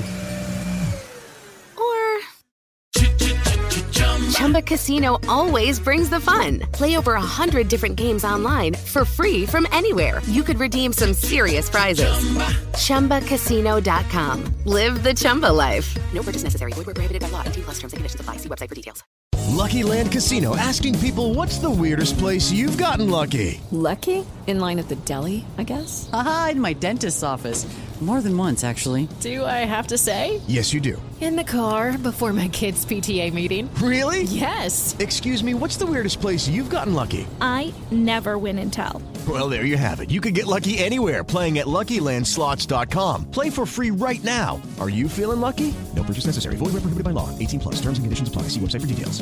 Revista do Angra. Ah, sim. Para quem não lembra ou não sabe essa história, tinha duas revistas. O empresário do, do Angra era o dono da Rock Brigade. A gente não era empresário de ninguém, mas estava do lado de todos. Não- a gente, a Road Crew não teve racha de, ah, eu sou do Angra e você é do Xamã. Só que a Road Crew foi a primeira revista impressa do mundo que colocou o Xamã na capa. A banda não tinha nem logo ainda, sabe? Só que aí, quando começaram a falar muito sobre a Road Crew é Xamã e a Rock Brigade é Angra. Aí eu tretei com os caras falei, a capa da revista tem que ser o Angra. Ah, muito obrigado. acabar pô. com isso. E aí colocamos o Angra pra acabar com isso. A partir dessa... Preciso acabar logo com isso. Você gosta de Roberto Carlos? Ah, quando eu era pequeno eu adorava antiga Preciso lembrar que eu existo. Eu escutava muito a namoradinha de um amigo meu e eu peguei a namoradinha do amigo meu criança ainda. mesmo. É mesmo, é? Opa! Ô, danado. Olha aqui, ó. Eu escutava a música e falava, pô, eu sou sacana. E o cara tinha o Ah. mesmo nome que eu. É verdade, vocês, vocês não, não protegiam o, o Xamã, não. Eram super imparciais. Ah! Ah, meu Deus do céu. Aí é os caras que, que, que aproveitaram, porra, vamos meter o anúncio logo na cara, né? Legal. Não, mas vai. foi a partir dessa edição com o Angra na capa que aí cortou esse lance de cada revista de um que a Road Crew começou a passar a Rock Brigade. Foi a partir dessa edição. Então, mesmo, assim, é? foi a Que partir legal. dela que a gente decolou. Vocês garantiram. Isso, aí os ah, caras, pô, esses caras são imparcial tal. E lógico que o, a Brigade tinha problema de entrevistar o Xamã, porque os caras não queriam, então deu essa, a gente passou. Que legal, bicho. Então É foi mesmo. uma briga que valeu a pena ter brigado e desculpa o Sepultura, mas o Sepultura saiu muitas vezes também, né? Sim, não deixou de sair na capa, mas eh, foi o, o lado do Rebirth, né? Que, que rolou na capa dessa vez. Então eu gostei Pô, de ter brigado. É uma volta ao tempo. Como é que é? Ainda, ainda existe a Road Crew em versão impressa? Existe, ó. Essa aqui é o número. Vai sair agora uma nova que é 270, mas essa é a, é a última, né? Que tem. Ó, que Essa daqui que já é muito legal. Essas Imagina revistas- essa aqui, né? Tipo, essa, Isso essa acho que- trajetória. isso acho que não tem no site, mas se entrar no, no site tem roadcrew.com tem. Tem revistas antigas, você pode pedir. Isso Essa tem. aqui, olha, é fininha ainda, né? É. De certa forma. E essa que é bem atual? É uma É, edição já- já, o quê? Com É, umas 40 páginas? 104 páginas. Nossa, 100. Tem o- os pôster. Então, assim, dá para pedir pelo site. Hoje em dia é o que eu falo. hein, Tem lá o road shop, tudo. Pessoal é, tá acostumado a pedir coisas online, então é fácil. Recebe em casa, a revista impressa ainda existe, é uma reali- realidade assim. A gente é os últimos, né, Rafa? A Road Crew é o último dos moicanos. Teve uma época que a gente tinha nove revistas impressas falando de música, de rock, de metal no Brasil. Tinha um- por aí, só sobrou a Road Crew. Não tem legal. nada. E aí, assim. a- Não, e aqui tem muita coisa da cena brasileira, né? Tem, a gente sempre Troops coloca. of Doom, Isso. não é? Tem, Groups of pô, Doom, que o Jairo vários. Guedes vai participar também, Sim. aqui do Amplifica. Então, a gente sempre coloca. E tem essa aqui que eu O trouxe. Tuata de Danan, Isso, do. o Ibria, vários grandes representantes. aí. Isso, tem o golpe de Estado, a história do golpe de Estado Ah, contada legal. Que legal. no background. Ah, o Kiko, né? O Kiko Miller aqui. Ele Isso. tá hoje ainda? Não, hoje é o João Luiz, que era do King Bird, ah, vocal. o João Luiz. Puta, grande João Luiz. Foi da Casa das É. Máquinas também. Que não, legal, tem que hein? ter o. E eu não chamo assim, o Rafa, eu não chamo de. Desculpa. Não chamo de apoio ao metal nacional. Não é apoio nenhum, é relatar o que está acontecendo. Sim, é um jornalismo. Porque o cara chega e fala assim, pô, você apoia o metal nacional? Primeiro eu não tô apoiando nada, porque se eu não gosto, Tá. eu tô, tipo assim, eu tenho interesse, é o meu trabalho. Então não é apoio por apoiar. Isso desde quando eu era pequeno lá, indo em show na Praça do Rock. Eu não tô apoiando, eu, eu vou porque eu gosto. Olha que legal, aqui Twil- tem uma, Twilight uma Aura. propaganda do Twilight Aura, É, da banda do meu grande amigo André Bastos. André Batos, gente boa pra caramba. Foi um dos caras que esteve comigo no começo do Angra. Isso. Bem no comecinho. E, e agora ele lançou um álbum que já é um álbum com, com músicas que ele já tinha, etc. E tem a participação do Jeff Scott Soto, É, Alessandro Del Vecchio, Rafael Bittencourt, eu, o Hugo Mariucci, o Luiz. E nos vocais a Daísa Munhoz, que é uma É. grande vocalista, né? Pô, muito bom, cara. Que legal. Olha só toda a galera aí. Ah, olha só, o Rodolfo Elsas, que estudou no Pio 12 também. Muito bom, pessoal. Que legal, cara. Que legal. e essa né? eu trouxe porque a gente faz às vezes uns especiais, né? Hum, Tipo uma revista temática, inteira especial. Essa aqui é, é- é o que eu mais gosto, que é o especial de Olha, hard eu rock. tinha esse álbum aqui. Motley. Crue, é. Motley Crue. Essa daí a- até a capa ia ser do Quiet Riot, a Era gente Theater, mudou. o que, que era Theater de alguma Theater coisa? of Pain. Theater of Pain. E aí tem essas revistas temáticas, que, por exemplo, as que eu mais gosto é do thrash metal da Bay Area e essa do hard rock.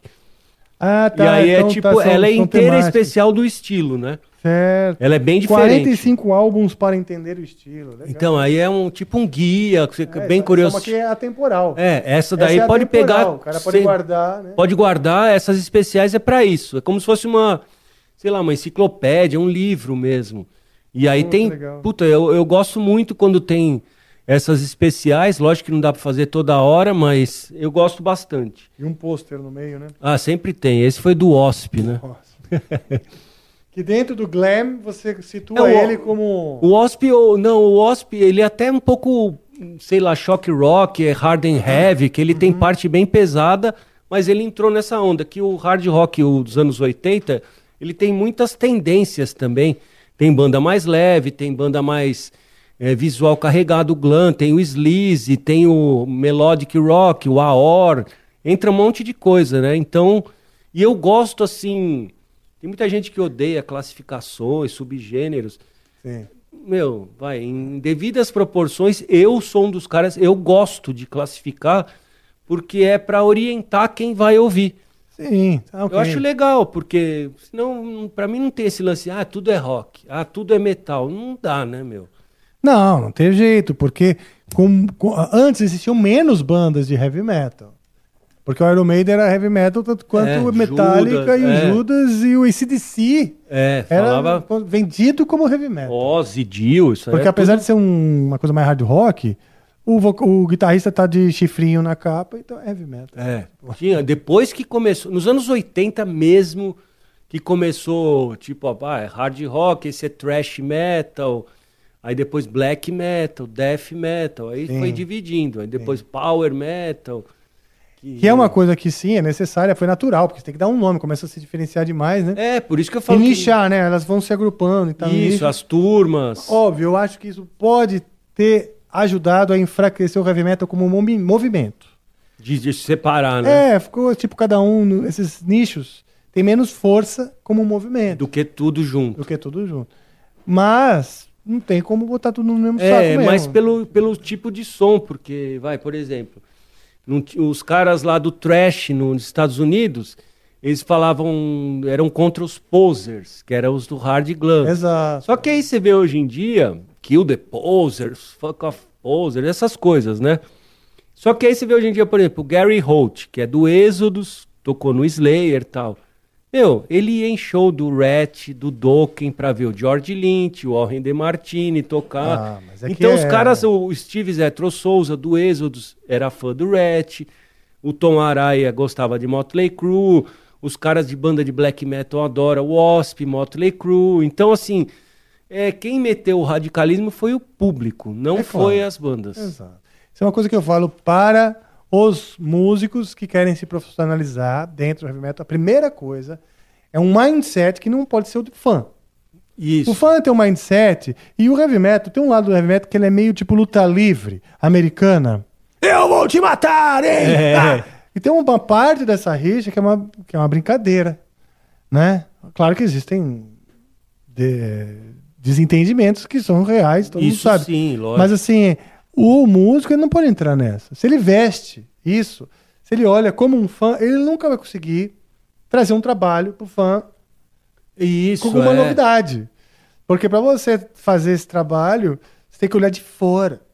Tem que olhar de fora, com menos envolvimento e falar: hum, legal, eu vou fazer o seguinte, eu vou trazer uma coisa que ela. Tá faltando isso aqui, ó, por exemplo. Né?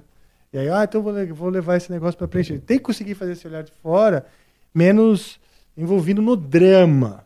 É, e tem que conhecer, eu acho, assim, que nem.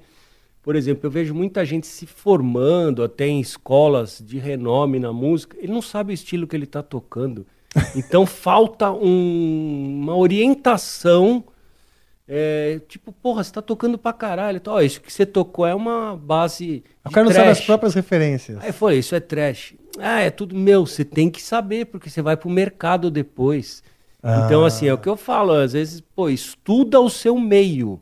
Olha só. Não é estudar só o seu instrumento, estuda o seu meio. Sim, pra onde você Pra vai. onde você pra vai, quem que você tá nem o cara, comunicando? porra, o cara, meu, ele lançou um lance. Lançou um, sei lá, um single, alguma coisa. O cara não conhece a Road Crew, tem uma pra mandar. Não é aquilo que eu falei que tinha nove pra mandar, fora as de fora. Ah, não, eu nunca ouvi falar nisso. Você toca, você toca metal e nunca ouviu falar nisso. Qual que é a mídia do seu meio? Aonde que toca? É. A gente Ele tem tá que ficando dar uma velho. estudada, né? É, mas às vezes a gente tá tão velho, porque você vê, os caras do Greta Van Fleet falaram que não conheciam o Led Zeppelin. E eu Isso acredito é- que eles não é, conheçam. é, mas eu não sei. Não, mas pensa, tantos anos depois, Como que eles tocam música de vovô do rock de velho e não conhecem? eu também não Nunca sei. ouviram? Mas sabe o que pode acontecer? Já chegou, porque o, o, o, o filho do filho desse vovô, eles já ouviram, só que eles ouviram também de maneiras recicladas, Pode num ser. bolo que eles nem sabem que nesse bolo de referências que o Led Zeppelin é o criador daquilo. Às vezes ele até ouviu, mas não lembra nem o nome, porque ele acha que aquilo é um bolo de bandas, entende? Que já vem num bolo de, de referências, que ele não sabe que o, que o Led, por exemplo, é o criador da parada. É. E depois teve uma que ninguém lembra, que rolou também. Por isso que eu falei, uma, acho que eu até escrevi isso uma vez. Falei, qual que é o pecado de você ser influenciado pelo Led Zeppelin? As- Não pode? Porque nos anos 80 tinha o Kingdom Come. Sim. Era uma puta banda, o Lenny Wolf. Sykes. Não, esse é o Blue Murder. O, Ah. o Kingdom Come é o... Quem era o guitarrista mesmo? O Kingdom Come, o guitarrista não era famoso, era o batera, que é o James Kotak, que foi pro Scorpions, e o Lenny Wolf, que é um vocalista. Eles tinham aquela balada What Love Can Be e tal. Sim. Puta balada linda. E assim, é uma banda que Leftovers. Or. The DMV. Or. House cleaning. Or. Chumba Casino always brings the fun. Play over a hundred different games online for free from anywhere. You could redeem some serious prizes. ChumbaCasino.com. Live the Chumba life. No purchase necessary. Void prohibited by law. 18 plus terms and conditions apply. See website for details. Leftovers or the DMV or house cleaning Chumba Casino always brings the fun. Play over a hundred different games online for free from anywhere. You could redeem some serious prizes. ChumbaCasino.com. Live the Chumba life. No purchase necessary. Void prohibited by law. 18 plus terms and conditions apply. See website for details. era influenciada pelo Led Zeppelin pra cacete. Meu, os caras apavoraram a banda nos anos 80 porque falavam é, Led Clone, é, não sei o quê, ai, parece Led Zeppelin, não sei o quê. Aí, porra, aí agora o Greta Van Fleet, parece Led Zeppelin. Então você, você pareceu o Judas pode, você pareceu o Halloween É, pode, pareceu o Slayer pode, pareceu o Led Zeppelin não pode, hein? Mas Parece você pensa, pros porra. caras do Led Zeppelin, como é, que gente, como é que eles vão poder ah, oficializar, vamos dizer, essa, a permanência do legado, né? É, então, é bom. Se não te for alguma banda pegando eles Tem o Rival. Sons, puta banda boa pra cacete. Abriu o Black Sabbath aqui em São Paulo. O Rival Sons também tem esse som mais de vovô. Eu, eu brinco assim, vou explicar o que é som de vovô. Porque é os caras falam, "Ah, esse vovô?" Hum. puta velho falando vovô. É assim, eu chamo o som de vovô do rock quando é tipo fim dos anos 60, anos 70, vovô do rock. Tá. Anos 80 é tio Suquita. é o tio Suquita. Lá Eu o- sou tio Suquita. Eu sou tio Suquita também. Apesar de adorar anos 70 tal, Não, até eu 60. também, mas isso. é mas eu, pai, sou, eu sou o anos 80, o tio Suquita. É. Aí depois tem os outros, mas aí por isso que eu brinco, som de velho. Que os caras falam, porra, meu, eu tô com 53 anos, beleza, eu tô velho, mas tem os velho, velho mesmo. Tem gente que é mais velho que não é, né? então, aí os roqueiros, o vovô do rock. A gente é no tio Suquita. Sim, sim. pra quem não sabe, tio Suquita. Era uma propaganda, era- tinha né? uma propaganda da Suquita, que o roteiro era assim. Ah, o cara tava com uma camisa meio polo, assim, É. todo arrumadinho, uma blusa amarrada no ombro, É. né? Todo, todo assim, arrumadinho, por volta de uns 40 anos de idade. Entre uma moça jovem, uns 16, 17, no elevador, o cara todo se arruma assim. E, e aí eu não sei o que, que ele fala, que ela fala assim: sei lá o que, tio? É. né?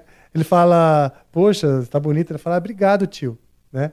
E aí ficou essa coisa, né? Do cara se achando E ela com, ali, com o refrigerante na, no Ah, é? canudinho lá. Chupando um, E aí virou um termo pra gente, Tio né? Suquita, Pra- é. Tio Suquita e tal. Não que a gente fique fazendo essa, isso daí igual da propaganda, mas ficou um, é uma zoeira, vai. Sim, é, e é uma, marcou nossa época, É, uma marcou. referência, uma referência para aquela geração, né? Suquita nem E na época a gente era muito mais novo que o tio Suquita. É, na época eu poderia mais. pegar a menina do elevador fácil. Fácil, Não é? né? Eu também era adolescente, sei lá. Eu nem E- sei se tem Suquita hoje em dia. Acho que, é, não sei. Eu Suquita era sei. parecida com a Fanta. Tem É. também? Tem? Então, tem. Tem, é, eu gostava. Eu não gostava da Pop Cola. Puta, que isso era uma bosta. Tá bom, mas hoje tem uns. Nem vou né? mencionar aí, porque vai que um dia um desses querem É, patrocinar. acho que não existe mais Mas- Pop Cola, que não deu certo, meu. Só a Pepsi vai bater com a Coca. O resto cola não dá. Baré cola, essas coisas não deu. Aí não deu certo. Cara, o que mais você tem de. de- Ah, eu de- trouxe só as revistas e as credenciais. Deixa eu ver essas credenciais que faltam. Tem uma que foi legal aqui, que a gente ficou. Puta, Holy Party. Foi no Hard Rock Café de Paris. Uma festa Ah, eu pro lembro. Angra. Eu lembro. Essa foi legal, né? A gente no Hard Rock Café de Paris, eu lembro dessa festa. Puta, tudo. Fizeram uma puta festa pro Angra lá. E assim, a gente podia. Na real era o seguinte. Não era. Ah, não, não, é isso mesmo. A Holy Party, é. Ó. Teve duas. Em Marseille também teve festa pro Angra num bar. Às vezes tinha isso, né? Que organizavam. Eu não me lembro se eram os promotores de É show. o 30 de maio de 97. Foi no meio dessa turnê aqui, não foi? Foi, isso mesmo. No meio dessa turnê aqui, que tem um monte de data. Foi na mesma época que tocou no, No dia Bataclan. 30 a gente teve essa festa aí. Aqui tá escrito Off Day Promo, Promo Day. Então é. A festa é era isso. o Promo Day, mas não tocamos também, acho. Tocou no Bataclan depois, ou antes, Ah, tá, tá. Alguma coisa assim. Away, né? E teve esse. Ah, isso aqui é só que eles fizeram, não sei porquê, que era só as datas da França. Ah, que tá. aí era uma credencial para usar na França, França. Que tinha que trocar. Quando era a França, tinha que usar essa. Sim.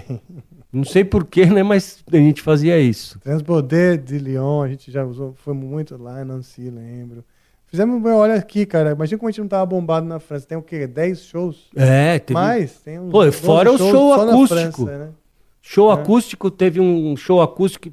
Isso Na aí era FNAC? uma coisa que. No Riz Orangi, lá Ah, no Riz Le Plan. Orangi, lembro, que é o último lugar que o Rory Gallagher tocou em vida. Lembro, Que eu até lembro. tirei a foto na frente do, Sim. da, placa que tinha lá, né? Sim. E é um, o show acústico do Angra, uma pena que não foi filmado, assim, puta, que era um puta lance legal, que tocou na Argentina três datas, É. lotado.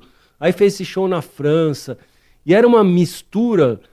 Puta, você dançava lá. Eu dançava? Dançava, tipo, subia a mina no palco, aí dançava assim com a mina. É mesmo? Eu tenho foto disso. E aí Olha, tocando, legal. aí tocava, meu, sei lá. Isso eu não lembro, tá vendo? Eu lembro de coisas que são tão claras na minha mente. Tocava Djavan no meio, aí o André com aquele teclado flauta. Sim, Lembra? aquela escaleta. Escaleta, puta, meu, aí era um puta show esse acústico. E nesse, assim, esse daí, quando era acústico, por exemplo, da Argentina, que foi três dias, né? Acho que foi um. Três show acústico não é possível. Ah, foi um. um- um teve um show acústico no meio. Esses daí que você falou, ó, quando o hold não faz nada, esses aí dava pra fazer porque era. Você se ferrou só no primeiro dia. Se é mais dois na mesma casa, você não tem que fazer porra nenhuma, você tem que só Ah, ir. tá. Ah, então esses dias deu pra tomar cerveja depois, Ah, tal, que porque bom. o negócio já tá tudo montado, então você não tem problema, né? Pô, Mas eu nisso, queria você esse falou a palavra mágica. Você falou a palavra mágica. Não, você tem razão. Você falou a palavra mágica é cerveja. Mas depois eu falo disso. Por exemplo, esse da, da Argentina, existe uma filmagem. Existe, É, é. pirata, né? Pirata. É que naquela época até eu. Pô, eu sinto que mandavam eu. Pô, tudo bem, eu tava trabalhando de hold, mas hoje você pega. Um celular, Isso aqui, né? ó, todo mundo filma tudo e posta em tempo real e faz live. Naquela época eu era obrigado a ir tirar da mão dos caras que estavam filmando, gravador, né? É. Eu pensava, pô, eu fazia isso, eu tenho que ir lá e tirar. Eu falei, pô, tá- É. eu não quero ser mal educado. Exato, não, existia, existia essa coisa mesmo, né? Da, da- do pirata pa- parecer, parecer nocivo e tal. Hoje a gente já tem outra visão. Outra visão, é que naquela Porque um época, puta, documento. vai soltar isso. Tanto que, por exemplo, eu falei aqui do Denner, o Denner filma todos os fala, filma, documento, porque se a gente, especialmente se a gente não vai filmar, pra ter. Eu acho muito bom isso. Aí eles falam assim, ó, Denner, antes de subir, guarde esse material, de repente a gente cria algo oficial e tal. Às vezes, ah, você vai fazer algo com isso aqui, Rafa? Tá, eu quero subir. Tá bom, sobe aí. Pelo menos pessoas meu, vale a pena, porque imagina quanta coisa que a gente perdeu por uma bobeira dessa. Eu queria ter visto aqueles puta show acústico. Eu tenho em áudio um da Argentina, porque foi no meu aniversário. Ah, é? Sem que, 27 de abril de 97, acho. E aí foi legal porque, Desses meu, acústicos.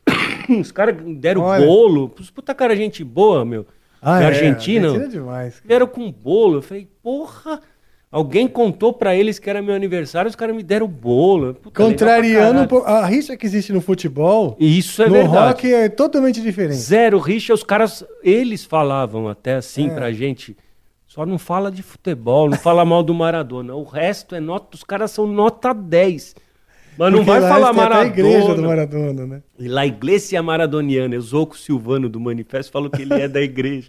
Igreja essa Maradona, é Iglesia Maradoniana. Nossa Senhora de Maradona de Santa Cruz de la Putz, os caras rezando pro Maradona. Eu Zoco Silvano até hoje. Você é da Iglesia Maradoniana? Ele, porra, não. Aliás, abraço. Pô, seria legal também ter o Silvano aqui. Tem muita história, né? O Manifesto O Bar Manifesto também é de um- 94, meu. Pois é, tem muita Eu metade história, da. bicho. Puta, mais da metade da vida lá dentro do manifesto. Que eu fui. de- eu vou desde 94. É.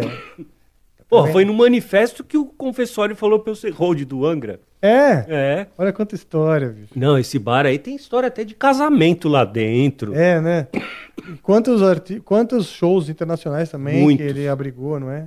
Fora na época que não tinha nada, né? Era só um bar, Assim que era metade. era Que era só metade. aquela metadinha da casa, né? que era só discotecagem pra beber e comer. Ah, você falou beber, que você tinha falado a palavra mágica que é cerveja. Você quer uma cerveja? Tomo. Vamos tomar Não, uma? Vamos. Você já experimentou a do Angra? Do já experimentei. Você, é você curte um pouco a cerveja não sou fã artesanal? do, do IPA, não. IPA, mas a gente tem IPA e tem Lager. Lager mas você eu pode, você não, tô, não quero te forçar, não. Você toma, temos outras marcas também aí, tá? Não, tá tranquilo. Mas obviamente a do Angra é bem mais gostosa. O do Angra tinha duas ou três modelos, quais? Faz muito tempo que eu não tomo cerveja aqui no programa. Hoje eu Pô, vou. então. Já tomamos tantas juntos que acho que agora a gente tem que tomar. Ah, então eu vou tomar essa, beleza. É, eu vou dar um pouquinho. Experimenta um pouquinho essa aqui Isso, antes, vai. lógico. Que ele não é muito de cerveja forte, o Batalá. Mas. Batalá. Mas. Ah, tem uma credencial que depois eu vou mostrar que tem umas histórias interessantes. Às vezes ela. Às vezes ela, ela, ela ejacula precocemente. Ah, coruja. Opa, a coruja é, boa, meu. Então me dá seu copo aqui. Você vai Coruja é boa. Deixa eu jogar aqui. Vira o copo. Aê, Pronto. Vamos dividir Boa. essa se você- pra manter Tá gelado, legal. tá? fechou. Aí se você quiser mais, a gente pega mais. Quer mais um pouquinho? Tem um chorinho. Beleza. Aê. É, vamos saborear aqui a coruja. Coruja. Cerveja coruja Eu do gosto Angra. desse nome. Olha o aroma. Hum. É boa, hein? É boa. É boa. Você, você gosta da cerveja eu coruja? gosto dessa. Hum, Isso aqui nem é, nem é jabá mesmo. Essa aqui diria é um estamos Zé, moleque é mesmo. bom, hein? Pode pegar essa Moleque é bom. Moleque é bom, pode moleque pegar. É bom. Essa, nossa, é porque às vezes tem umas muito fortes assim. Ah, não é frescura, é, é sabor, é gosto, né? Assim, você dá um gole assim, eu fico até assim, ó. Oh, Puta merda, gostou, meu. Tem uma história num lugar, eu não vou contar onde é, que assim, só artesanal, mas assim, era muito diferente. E o cara lá, ele é puta legal, gente boa, gosta de som, gosta de música dos anos 80. Batalha, pode pegar o que você quiser. Aí eu, eu olhava assim, não entendia nada no começo, né? das artesanais, que depois virou febre aqui. O cara me deu um shot de cada uma que tinha. Olha que legal. E aí eu catava assim, não gostei, mas não falava nada. Aí deu, nossa, eu pensava assim, meu, que bosta. Aí uma era um maracujá, era um suco de maracujá parecendo cerveja. E eu dei um gole em todas. E aí, qual que você vai querer? Meu, não, Você não queria nenhuma? processou, eu não que- na verdade eu não queria nenhuma. Eu não gostei de nenhuma. Eu fiquei pensando, meu, qual que é a menos pior? Aí eu falei, ó, é essa daqui, ó. Ah, essa é não sei o que, não sei o que. Ah, beleza. Mas eu tô, meu, eu não tomo tão devagar assim, sabe? Dá Uhum. um golinho e três horas depois dá um golinho. Mas aquela lá, meu. Você demorou três horas. Puta que pariu, que eu não gostei, meu. E eu não queria falar pro cara, ó, meu, não gostei de nenhuma, meu. Eu gosto muito de cerveja artesanal, mas também não gosto de qualquer cerveja Qual- é, tem umas né? que não dá, eles inventam pimenta com. É, eu não sou tão das misturas, eu sou um cara mais, mais da cerveja, cerveja mesmo.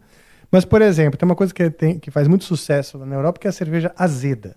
Cerveja. E tem a cerveja amarga, é, por conta é. do lúpulo, não é? É As mais lupuladas. Mas tem a que é azeda, azeda mesmo. Eles deixaram azedar. Puta, né, eu já peguei na Alemanha também umas que, meu. Eu não sou tão fã, não. Falei pro cara, meu, tá, isso é sério? Tipo assim, Porra, até o Gargamel jogou no lixo uma. Meu Deus. Pô, o Gargamel jogar no lixo é que tá, é, tava ruim, meu. Ah, aliás, tem uma história do Garga. Não sei se você lembra, quando a gente tinha que entregar o ônibus no último show da turnê, e tinha que sair do ônibus. O tour manager, eu acho que era alemão. E o Garga tava dormindo. A gente, gost... a gente tava já na Itália, se não me engano, ia fazer o último show. E o Não, ônibus. do... Quando eu voltar. era road também, Eu não lembro se você era. não- na Itália eu- era o último show da turnê nesse dia aqui, ó. Ah, é, pronto. Gods of Metal, era esse Gods of- dia? Esse show histórico. cara. Nossa. Lembro direitinho. Esse tem no Era YouTube Manowar, aí. nós tocamos com Manowar, Foi Manowar. Raid, Foi Manowar. e tava o John Kalodner lá, lembra disso? Manowar. Opa, vai lá. Agora deu pau no... A cerveja trouxe o catarrão. Não. Manowar, Rage, Moonspell, Grave Digger, Time Machine, Time Machine, É Machine, né? é Sim, sim. E o Eldritch também tocou, né? Sim. Era pra tocar o, no lugar do Moonspell era o Tiamat. Tanto que Hum. na França, quando a gente tava viajando, tinha uns puta pôster. Não lembro, porque não sei quem que alguém pegou da rua um pôster, era o Tiamat. Depois trocou pelo Moonspell, que é de Portugal. Sim. Que a gente até pagou um sapo lá. É Puta, você que- tocava na turnê com a camisa do Moonspell. É, então, foi Eu lembro. Uma puta e aí os banda. caras falando em inglês, Ainda falando é. não sei o que, falando em inglês. Aí os caras do Municipal, lá, vê a carrinha. aí, caralho, os caras são de Portugal, o que que tô falando em inglês? É. E a gente meio, puta, sei lá, né, meu, tava meio, não sei. É, até virar a chave. Até ah, aqui virar na a Europa chave. também falam português. É, né? aí, porra, os caras de Portugal que tá falando inglês, nada a ver, né, meu? Mas aí nesse último show, o, o Gargamel capotou. O tour manager já tinha chutado ele várias vezes, ele não acordava. Ele não acordava de jeito nenhum. E, cara, eu sei que as coisas dele estavam tudo espalhadas. O ônibus ia embora e já era pra. Meu, a gente já tinha que ter tirado tudo de dentro do ônibus. A gente já tava todo mundo já no, no saguão do hotel. Puta, O Angra, o Eldritch e as outras bandas do Gods of Metal, tava tudo lá no saguão do hotel. O ônibus estacionado lá também, porque não podia, não podia estacionar na frente do hotel, ia ser multado. A polícia lá, italiana, tava mandando embora o ônibus. E o Gargamel dormindo. puta, meu. Cara, aí o que eu fiz? Eu peguei e. é, é, tinha aquelas cortininhas, né? Isso, é, eu abri a cortininha assim do. Do, do beliche, uns beliches, assim, É. ele tava na parte de baixo. Eu abri a cortininha assim. Eu peguei uma garrafinha de água e espirrei água nele. E o, e o Luiz também tava, tava lá. Falou: Gargalo, o Rafael tá mijando em você. E ele acordou e ele me chamava de Jezebel, lembra? Ou Isabel, ele chama de Isabel. Por quê? Porque nessa turnê, o que, que aconteceu?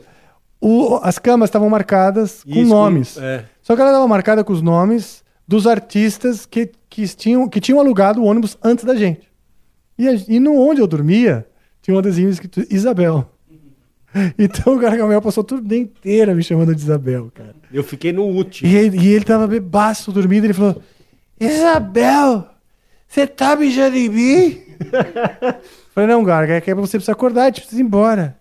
Porque eu vou entregar o ônibus. Você tá mijando em mim, filha da puta? Eu te mato, Isabel.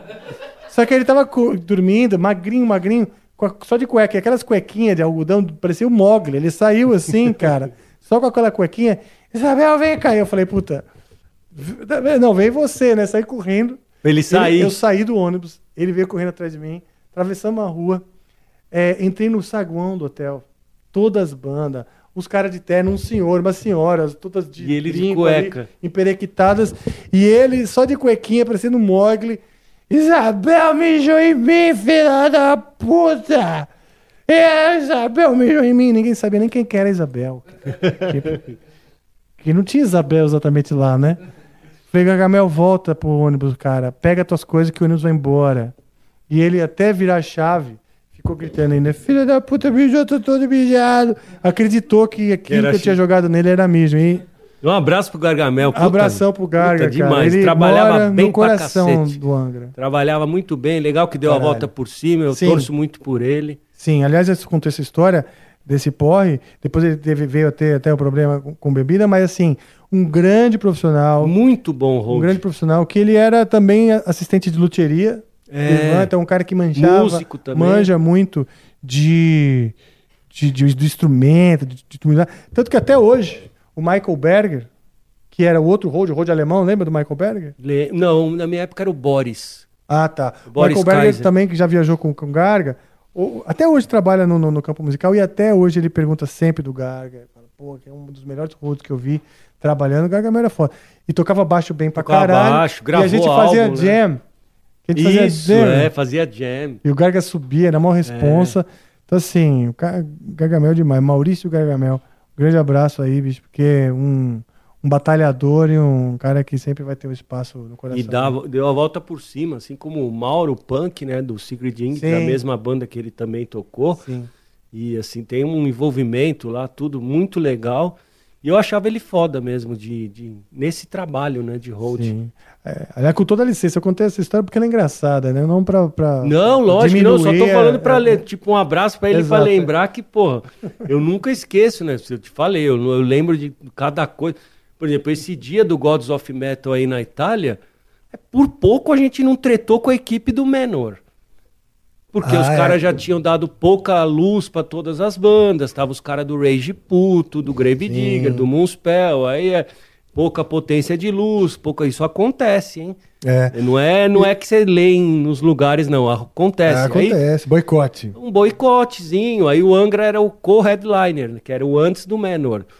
E aí, quando acabou o show, porra, era o último daquela turnê. Então a gente meu, não tava nem aí mais quando acabou. Era só desmontar e os caras ajudavam. Que festival sempre é mais fácil trabalhar, que ajudam a gente, né? E a descarregar, desmontar. E aí a gente tava lá na área que, tinha o que ia pro estacionamento, o lugar cabia acho que 10 mil pessoas por aí. E eu desmontando lá, mas nem aí mais. Meu, os caras chegaram já, ó, vocês têm 15 minutos. Eu, puta, tudo é 15 minutos pra dizer. Só que aí o cara chegou mal educado pra tirar essa bosta, essa tralha, assim, ele quis dizer. E era o tour manager lá do Manowar. Meu, aí já começou, você olhou pra mim assim, você e o Luiz olharam pra mim, puta folgado, hein? Aí já chegou os, tinha os irmãos no Rage, Ah, sim. Ven e Spiros. Que Lembra? filho da. Tipo, xingando também. Aí veio outro xingar, aí o Gargamel chegou. Aí gente, o Gargamel começou a xingar o cara em, em, em português. xingar o cara. E eu peguei o surdo, é, tira isso daqui. Eu peguei o surdo, eu falei, ah, tira você, essa merda é endorser. Foda-se, quer descarregar, descarrega. Peguei e fingi que tava indo embora. Olha só. Eu falei, ó, esse foi o último show da turnê, você quer que tira daqui? Tira vocês. Essa merda endor endorser não vai voltar pro Brasil. Merda, Ó. entre aspas, era uma puta batera, mas eu fiz aquilo só pra. Falar, ó, se vira aí. E por pouco não saiu um pau mesmo. Da gente É tretar. mesmo? O Luiz ia testar o Muay Thai dele lá e a gente tava bem bravo mesmo. Ele ia, e o meu, o Garga também ficou, meu, ficou xingando o cara, seu filho da puta, o cara não entendeu nada. Mas o, o cara que era o stage hand português, o cara tava rindo, a gente tretando e ele rindo. Eles chega- os Manowar chegaram de moto. De né? moto, foram embora de moto no, no estacionamento. É, os caras chegavam ah, cada um numa puta motona. Chegaram Aí no estacionamento, rampa, assim, é. do palco, ah, desce da moto, assim, pá. E o Eric Adams aquele dia com a camisa do Manifesto. Ah, é? Eu ainda olhei, falei, depois falei pro Silvano, puta, o cara chegou de moto lá pro festival com a camisa do Manifesto. Que legal, né? Falei, caralho, meu, puta coincidência. Isso é foda, né? Muito bom, muito bom. Aí não deu essa briga, o Menor fez o show dele, foi bom pra caralho, mas aí a gente já tava. Puta, já não tava com interesse de ver porra nenhuma. Viu? Só um pouquinho lá, ainda mais que deu essa treta, já perde aquele encanto, né? Ah, De querer tá. ficar olhando do palco. Aí ainda pensei, porra, os caras passaram a turnê inteira tocando um cover que Do era do, Manowar. do Manor, a música Manor, e, e você vem fazer essa merda aqui no último dia da nossa turnê, né? E o cara não Choque podia- de realidade. O cara não Mas você pediu sabe que esse dia, nenhuma. é, esse dia me marcou por outras razões. Tava presente nesse show o Joe Calorner, Produtor, na época gravador. empresário do, do Manowar, que também era empresário do Journey, É. empresário aqui do Toto, empresário de várias bandas. Várias de hard rock. É, o Joe Calorner era um cara importantíssimo. Tinha gravadora né? dele. E ele olhou o Angra ali e falou assim: Olha, eu gostei dessa banda, queria conversar com vocês e tal. Começou um namoro. O Toninho tava lá. Tava, O tava. Toninho estava lá. Começou a falar com esse John Calorner, etc, aquele cara meio barbudão, né? E, de- não- e o papo com, com, com o. Caralho, Steve McTaggart, que é da Sanctuary, que era a empresária do, Do Iron Maiden. do Iron Maiden, é. Começou também nessa época por conta desse show aí, que eles estavam lá no Gods of Metal. E então, quer dizer, eu, e eu me lembro disso. Do Toninho tá sempre falando, ó, o cara tá aí, o homem tá aí, o homem tá aí, temos que falar com ele. Então eu tava bem focado E esse em deu conseguir merda. conversar com o Joe Calone. No, esse deu merda no sampler. Deu esse merda, deu merda, samba. tem um vídeo pirata, o a, Akai- mar- a marca é maravilhosa, faz muitos teclados, muitas coisas, mas esse aparelho não deu certo, né? E assim, tinha que plugar Dava no- pau. no- nas costas do confessore Nas pra ele costas. ouvir no clique, né? As ah, sim, coisas. sim, sim, sim, é. Puta, aí ele tocando e tal, não tô ouvindo nada. Parou o clique. Puta, e aí parou o clique. Aí, o que que eu fiz? Outra coisa que depois eu falei, puta, vai brigar pra caralho comigo, mas eu vou ter que fazer, porque quando você é hold, você tem que tomar atitude na hora. Sim. Você não pode esperar dar a merda pra depois, ah, eu vou lá e arrumo. Deixa eu ver. Você tem que tomar uma, meu, Uma providência. tomar uma providência rápida. Eu, eu passei pelo leque filho e falei: o seu teclado é o que tá valendo. Fudeu a cai de novo, o seu tá valendo. Eu fui lá e plau! Tirei das costas dele. Porque, por que, que eu fiz isso? E se volta? Ah, Aí tá, ele já tá. tá no andamento do, do teclado do, do leque, e vocês tocando na frente, ele já tá no andamento do. Não que ele ia, errar. Mas aí Volta volta, o ali, negócio, é, de repente até na você outra tá música. no intuitivo, tá no. Entra o negócio, tuc, puta, acho que eu tô meio fora. Eu peguei e despluguei, porra. Aí Certo. esse daí não deu treta. Ah, esse aí não esse reclamou. não, e tem no YouTube, tem lá, Angra, Gods of Metal 97. É mesmo? Eu até apareço no palco fazendo o negócio É lá. mesmo? É, deu pra ver. Esse daí, esse daí eu, eu tenho em DVD ele. Olha só, que legal. o Thiago cara. Mauro gravou pra mim. Eu tenho umas coisas do Viper também, umas coisas que eu gravei em DVD pra ter. Ah, é legal lembrar, né? Eu não fico Claro, vendo toda hora, mas eu tenho lá. Ótimo. Faz Ah, parte exato. da vida, né? Eu, eu, eu tenho alguns também, mas eu não, não sei se eu tenho esse aí.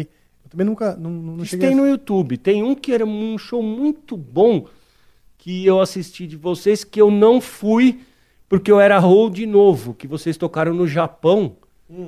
Olha, é, é um DVD aquilo lá. Eu não, tô zoando. É um puta de um show no Japão. Que eu falei, pô, mas esse som tá sem mexer. Sabe quando crava? que você assiste e falei, pô, isso é LR de câmera e tá um puta som. Eu falei, mas vocês não mexeram em nada? não, é um show mesmo. Eu falei, porra, então é foda. Ai, ai. Japão, né? Cara, e o teu podcast ainda tá rolando? O bate-cabeça. Bate-cabeça tá rolando? O primeiro foi com o Hugo Mariucci, teve com o Bruno Valverde, com o Felipe Andreoli. É recente. É, é recente, começou esse ano em março. Ah, O primeiro foi o do Hugo, né? E assim, já é, é de entrevistas, é o canal do YouTube da, da Road Crew, Road Crew Mag TV, né? Arroba, e chama Bate-Cabeça. E é tipo isso, é um, é um bate-papo Um mesmo. o- o- Fica conversando e falando sobre a história das bandas. Então eu, como.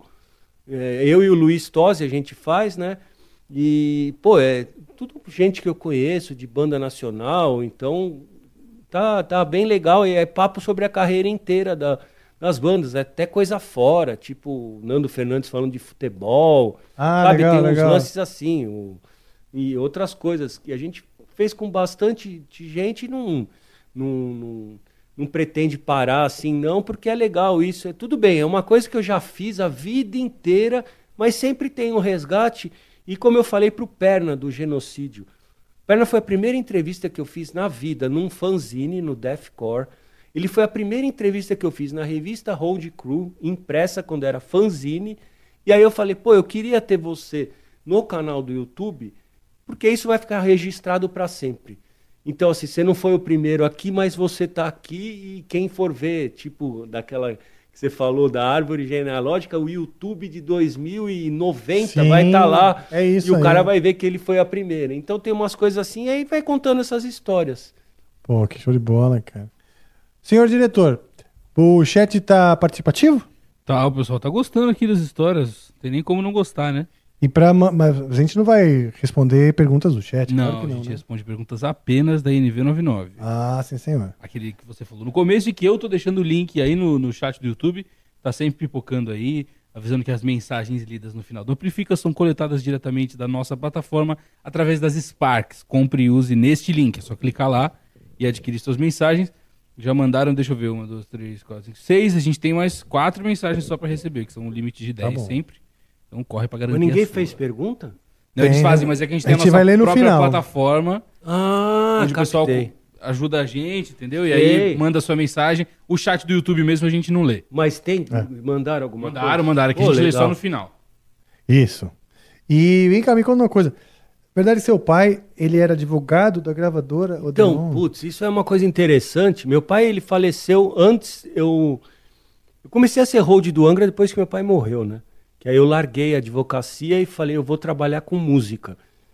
Tipo, vou ficar pobre, mas... Vou mas ser eu- feliz. mas eu vou fazer o que eu gosto. Só que assim, é, através do meu pai ter sido advogado da Odeon, que tem a ver com a IEMAI, no, todos os finais de ano, ele ganhava umas caixas de vinil, assim, Olha. até aqueles porta que tinha os DJs, disc jockeys da época, Sei, que tinha de, de LP, aquelas caixas, né? E aí eu, pô, desde pequeno, desde três anos de idade, eu sempre tive minha vitrolinha portátil, Philips, escutava disso, sempre fui ligado muito em música. E aí eu escutava tudo que ele ganhava de Natal. Antes do heavy metal que eu conheci em 79 por causa do Black Sabbath, volume 4, que tava lá no meio desses, e às vezes não era disco da EMI e da Odeon, era discos variados. Então, Ah, tinha ele também tudo. ganhava esses Tinha variados? variado de tudo, assim. E aí eu ouvia tudo. E, e antes do metal, que eu conheci por causa do Black Sabbath volume 4, eu ouvia black music, disco music, R&B, eh, soul music, era isso que eu gostava. olha só. Então, assim, meu herói, meus heróis na música era chique, Earth, Wind and Fire, coisas assim, com groove. Eu gosto até hoje dessa parte, né? Até da disco music, eu gosto muito. E só que aí o Black Sabbath mudou minha vida, porque quando eu coloquei, eu escutava todos. Todos que tinha lá, meu, até, meu, Cláudia Barroso, cantoras assim da época, né? do- quando eu era Você gostava de pequeno. escutar música? Escutava música, eu escutava tudo que tinha lá. Aí alguns, pô, esse aqui tem. Quando, só que quando eu coloquei o do Black Sabbath, não tinha nenhum que era parecido com esse. Uhum. E aí eu, puta, eu paralisei, falei, o que, que é isso? O máximo que tinha perto era que minha mãe era fã de rock and roll, que tinha guitarra. Só que na minha casa, tipo, minha mãe era fã de rock and roll, de Chuck Berry, de Elvis Presley, de Bill Haley. Ela não era fã de Beatles, sabe? De Rolling Ah, Stones. Ela tá, era tá, fã tá. antes. Certo. Então, assim, não tinha essa parte lá em casa. E aí, eu- quando eu vi o Black Sabbath volume 4, eu falei, puta, que que é isso? E eu não sabia classificar, eu ficava ouvindo no looping lá, aquelas puta guitarra distorcida do Tony Iommi, a voz do Ozzy, a capa nem me chamou a atenção. É uma caixa época. simplona, né? É uma capa, capa simples, simplona. aquela foto e tal, beleza. Só que o som, meu, eu fiquei maluco. Aí, que aí que é a sorte máxima, que o escritório do meu pai era na rua José Bonifácio. E a Woodstock era numa galeria Ah. na José Bonifácio. Que era em cima, tinha o restaurante Itamaraty e a Woodstock era na- lá em cima. E meu pai às vezes almoçava no Itamaraty e o Valcir também. Então meu Olha. pai conhecia o Valcir, mas não tinha nada a ver com rock. Aí o, o- o funcionário do escritório do meu pai, né, João Carlos Andrade, né, ele, ele gostava de som, meu. Até postei no Instagram uma, uma foto da Woodstock que aparece o João Carlos, o Joãozinho, que me levou na loja pela primeira vez, que eu falei que estava ouvindo Black Sabbath. Hum. Eu falei, pô, eu tô gostando disso aqui. Do quê? Aí ele, ô, doutor Batalha, eu vou levar o Ricardinho aqui numa loja de disco que ele vai gostar e depois eu volto. Aí tem uma foto, tá no Instagram, aparece ele. Ele que me levou, ele era funcionário de história do meu pai. O Valcir postou uma foto de época, aparece ele lá. Olha só, Meu, cara. puta coincidência. Quando eu olhei, eu tenho contato com ele, falo pelo Facebook, falei, meu, isso aqui é você, meu. Você que me levou lá na loja. Eu entrei lá e ali virou minha escola do rock. É, né? Porque o Valcir, ele, não- o Valcir, ele fazia questão, ele, de catequizar, de ensinar. Então, você entrava lá, você gosta do que, Rafa? Aí ele você te vendia um disco do Iron. Aí ele via mais ou menos se você estava gostando. Dio. Aí ele apresentava, acho que você vai gostar desse aqui. Ele sabia o gosto de todos os clientes. Olha só. Então, ele, se você gostou disso, e ele falava, leva esse, é bom. Se não gostar, pode vir trocar amanhã. Ah, Ele queria que todo mundo conhecesse mais bandas. Por isso que ele gravava fita cassete de coletânea, não era pirataria. Não, Depois era ele um- explicou isso. Daí era pra, tipo, em vez de você conhecer só uma banda, você vai conhecer 12. Era Sim. por isso que ele gravava. Então, É, e aí o cara volta lá e fala, olha, eu quero saber mais dessa. isso, mais é dessa. bem isso. Aí Pô, você legal. se interessava. Tudo bem, os discos importados de vinil eram caros pra cacete, né? É. Mas gravava a fita e ficava conhecendo. E era bem isso mesmo. Eu, eu fui mais pra essa linha, o outro vai pra outra. Tanto Sim. que eu lembro uma, uma passagem lá no estoque, puta, ia meu irmão, meu irmão era criança, 10 anos também já ia lá. Eu tinha 10 anos quando eu fui a primeira vez. Ele colocava, tipo, classificação nos discos na parede, Hum. tinha assim, bom, ótimo. E aí o que não tava bom e ótimo, hum, você falava assim, então deve ser meio bosta, né? Que se não tá lá. E esse aqui é bom, não, esse é ótimo, é, mas você não pôs na parede, é, não cabe tudo. E eu lembro uma vez que tinha o Sisters of Mercy, Olha. o álbum First and Last and Always, que é puta, meu, pós-punk gótico, né? Um clássico total do Sisters. Aí tava lá assim, ótimo. Aí eu falei, pô, e essa banda, o que que é? E eu achando que era metal, né? Aí tinha o, o, o Valcir, a Regina, a esposa dele, saudosa, e o Toninho, que trabalhava, não o Toninho da Brigade, o Toninho do Valcir, né? Ah, é um New Wave obscuro. Eu falei, New Wave obscuro? Mas como que é isso? Porque, tipo, New Wave... Ele penso- inventou o tag, Ele né? inventou, porque ele- eu pensei, pô, a B-52s e Divo, que era New Wave, é, É. alegre pra caralho. É. Ele é um New Wave obscuro. E eu, porra, é, então não vou levar. Só que depois eu co- comecei a gostar pra caralho de gótico e eu gosto, né, do Sister. Só que eu não quis levar. Porque ele falou New Wave obscuro, eu pensei, Ele errou na, na legenda, mas é, eu é, falei, porra, New Wave? nem existiam essas. Não Não tinha. esses- Era o, tudo que era na Inglaterra daquela época disso era chamado de pós-punk. A gente que Sim. fala gothic, né? Gótico. É, Tinha o rock gótico, tudo, mas eles falavam mais pós-punk. Puta, era uma época também que esse, que, que, que esse rock da da Inglaterra também já tava muito legal, né? Nossa. Echo and the Bunnymen, Isso. eu adorava. Fields of the Nephilim. Até The Cure eu gostava. The Cure, aí The Mission, que é do The caralho Mission. também. Puta, Pô, é show no Projeto SP. É. É, tinha muita o The Smiths também The dessa Smiths. época. New, o, não é New Order, Depeche. que vem. Depeche, Depeche Mode, Mode. tem, puta. Tô tentando lembrar o- a banda pré-New Order, que é famosa pra caralho. Dos mesmos caras? Não, é do. É, que o vocalista Ian Curtis morreu. Pô, como que eu vou esquecer isso? Cara, peraí que eu tenho. Tá, tá quase vindo aqui. Puta, eu- Alguma coisa com Love cyber. tear né? us apart again. Love Cell, tinha uma apart coisa- again. Você lembra disso? Sim, sim. Eu não Porra, eu lembro do. Tem até o filme do Ian Curtis do, dele. O que é interessante dessa época? Vários caras desse, do punk, do pós-punk, eles vieram do punk. Que eles, eles andavam juntos. Então os caras eram fã de Sex Pistols, muito de, de. Sex Pistols, The Clash.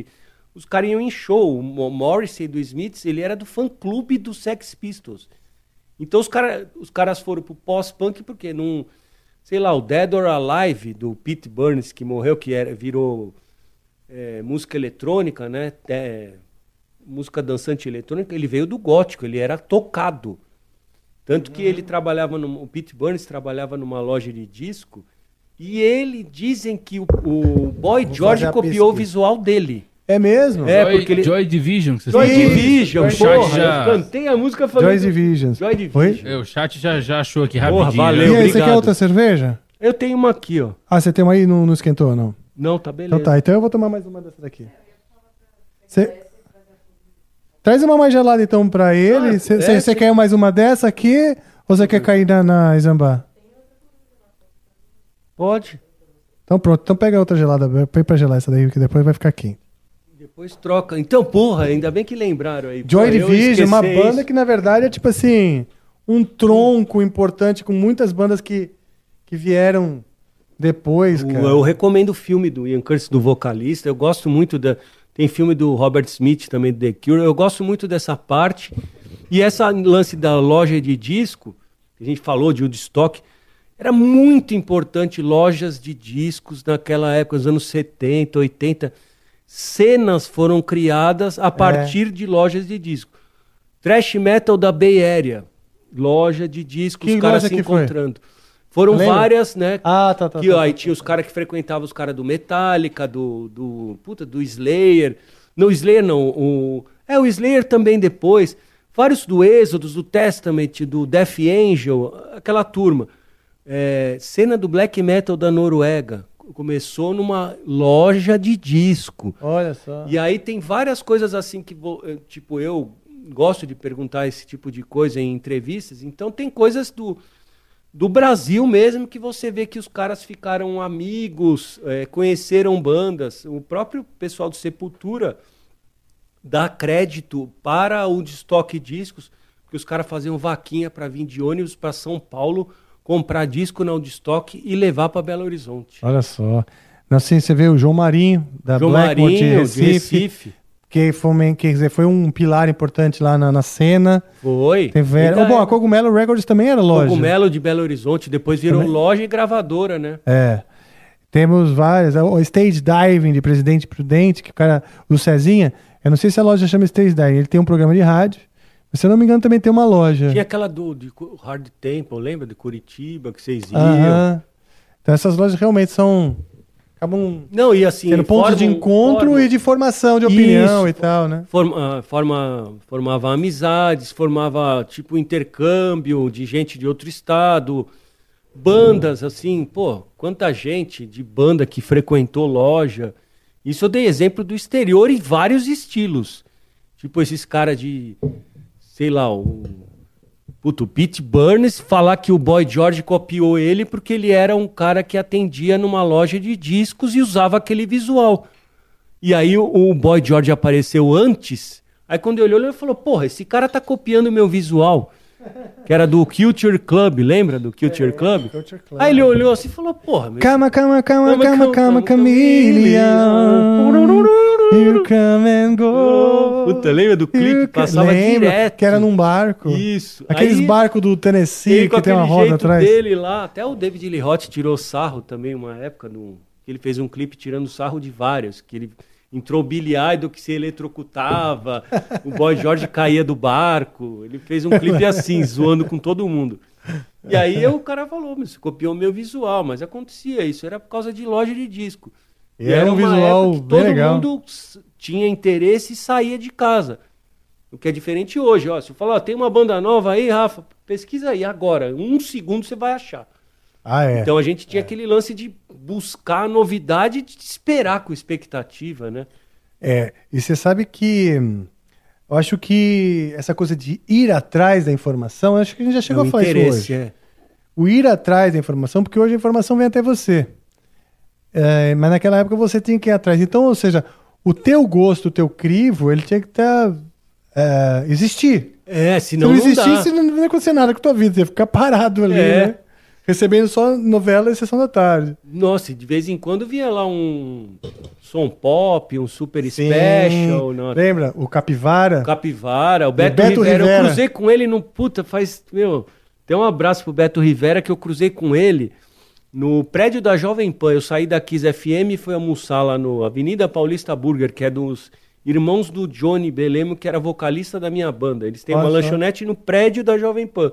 Tá. E aí eu fui sair pra fumar um A cigarro. Jovem Pan na Gazeta, ali no pé da, da É perto Casper da, Libero É ali? perto da Gazeta, do outro lado da Avenida Tá, Paulista. tá, tá, que tá, aí é o tá. prédio da Jovem Pan, tem o escritório do Milton Neves lá dentro. É, Pô, tem um monte de coisa lá. E aí eu tinha ido comer na, na, na lanchonete. E aí eu, puta, fui sair pra fumar, cruzei o Beto Rivera.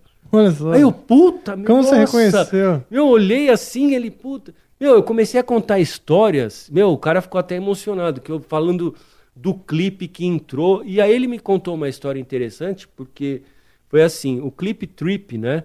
Ele, ele, ele pegou o horário que era do Realce, que era o Mr. Sun, Mr. Sun, que também é gostava. DJ argentino. Que eu e acho tal. que foi o primeiro. Foi o primeiro, ele levava O Real a banda. foi o primeiro. Que tinha o. Que na abertura, eu lembro direitinho, que é o, é o, é o riff de Crazy Train. É. Não é isso? o- o som eu sempre, quando eu ouvia aquele riff, eu falava, quero saber que música é essa. E eu nunca sab- não sabia que música era que tinha esse riff. Fui descobrir depois que era A Crazy gente Train. tinha o som pop, né, do que era o Paulinho Heavy, depois ficou... Puta, ah, trocou o apresentador, né, e, mas era o Paulinho Heavy no começo, até a fase pré-Rock in Rio 1, 80 ah, pré-85, né, pré-Rock in Rio 1. E aí teve o, o clipe, o, o Realce, Realce Baby e o clipe Trip. E aí eu cheguei pro Beto Rivera e falei, porra, mas quando começou o, o clipe Trip, ficou um puta negócio pop, que era, meu, sei lá, Pop Up the Valium, Pop Up the Valium, Dance, Dance, aí, ó, tu, tu, tu, tu, turu, turu, tu, sabe essas musiquinhas anos Essa eu não 80 lembro, e tal. Mas, mas eu lembro que um- daí o que acontece também, o surf music já era muito forte, então já não era só o Só rock, que sabe o que ele o falou? reggae. Tem era muita música dançante. Sabe o que, que o Beto Rivera me falou? A direção da Gazeta tinha mandado mudar o foco e colocar só o que estava nas FMs pop da- no videoclipe. Só que ele bateu o pé e falou assim: Meu, todo esse público que eu peguei é herdado do rock pesado e do heavy metal. Eu não vou abandonar esses caras. Então vai ter todo o programa um bloco só de rock e e metal e hard rock. Ah, tá. Então ele peitou, por isso tinha o Capivara, eles aí iam em show de metal. E assim, ele peitou, ele me contou isso, eu falei, puta, eu não sabia. Só que eu, eu, eu falei pra ele nesse dia que eu reencontrei, eu falei, eu fiquei puto quando saiu o Real, se entrou você, porque eu falei, puta, agora acabou com tudo que a gente gosta pra botar uma coisa, vai, mesmice que a gente escuta em rádio FM. É, né? Então, mas, mas aí ele falou, pô, eu falei, não sabia que você peitou os caras pra manter o metal. Que legal, cara. é. Mas eu lembro dessa época, eu adorava assistir os programas todos de videoclipe, especialmente os de rock. Quantas bandas eu descobri no Som Pop, no Realce. Super Special da Bandeirantes, Serginho Café, né? Ah, é, esse também. E o Serginho Café tinha programa em rádio. Tinha, e aí levava a banda também que tocava, tinha o Kid Vinil que levou banda. Sim. Pô, era o, o Viper tocou lá. Boca Livre, lembra? Boca Livre. Sim, era que era Pô, feito no Sesc? Antes, é, antes tinha o Tadeu Jungle lá, Fábrica do Som. Ah, Fábrica do Som. Porra, tinha essas coisas. É, é papo de tio Suquita, Ah, mas não é, a longe, né? descoberta nossa foi assim, né? Pois é, pô, é o, no- é o, é o papo que. Ou então quando passava nossa mil vezes o mesmo clipe, você não ficava puto também, falar puta de novo. De novo. meu. É, bom, quando era uma música que eu não entendia bem, né? Porque teve, teve bandas que eu fui sacar ou curtir depois. Eu queria mais o heavy metal também, Iron Maiden. Amava Iron Maiden. Gostava quando passava aquele clipe Allied Forces do Triumph. Puta, Allied Force. Allied Amava. Forces, porra. Amava Triumph, cara. É uma banda muito. que fez de tudo também, viu? É, né? Ah, ela fez blues, hard rock, metal, melodic rock, AOR. É. Fez muita coisa. Eu não sei o que tem E um na... Power Trio do Canadá. Power Trio, é, Que, que tinha aquela coisa. Rush. Rush. E o, o Triumph. Era, o Canadá era a terra dos Power Trio, porque tinha o Triumph e o Rush. Né? E o, o Triumph ainda tinha o, o Rick Emmett no vocal e guitarra e o Gil Moore na bateria e vocal. Sim, Então o Rick Emmett cantava até uma voz meio Geddy Lee sim. e o Gil Moore, bateria, ele cantava as mais, mais até a Allied Forces é ele, né? Puta, Ah, mas é. era uma puta banda. E vocês têm uma curiosidade. O Gil Moore, ele. Vários, pode ver vários filmes aí que você pode assistir. Metalworks Video, Metalworks Production. Ah, O Rush in Rio é a empresa do Gil Moore. ah é? É. Metalworks e tem filme, até de Olha. cinema do Canadá, você olha, Metalworks, o Rush in Rio foi produzido pela Ah, então ele Metalworks. virou um produtor de Meu, esses caras você não imagina, eles são muito considerados no Canadá. É, Mas muito, muito mesmo. sim. Canadian Hall of Fame, Triumph. Agora tem um documentário, quem puder, assista, um puta documentário legal do Triumph. Tem cada cena legal, tipo você vai se ser, vai num porão da sua casa e aí você acha a memorabilia do, do teu começo de carreira. Os caras acham, puta que pariu, eu nem lembrava que eu tinha isso, sabe? Umas coisas legais. Ô, show de bola.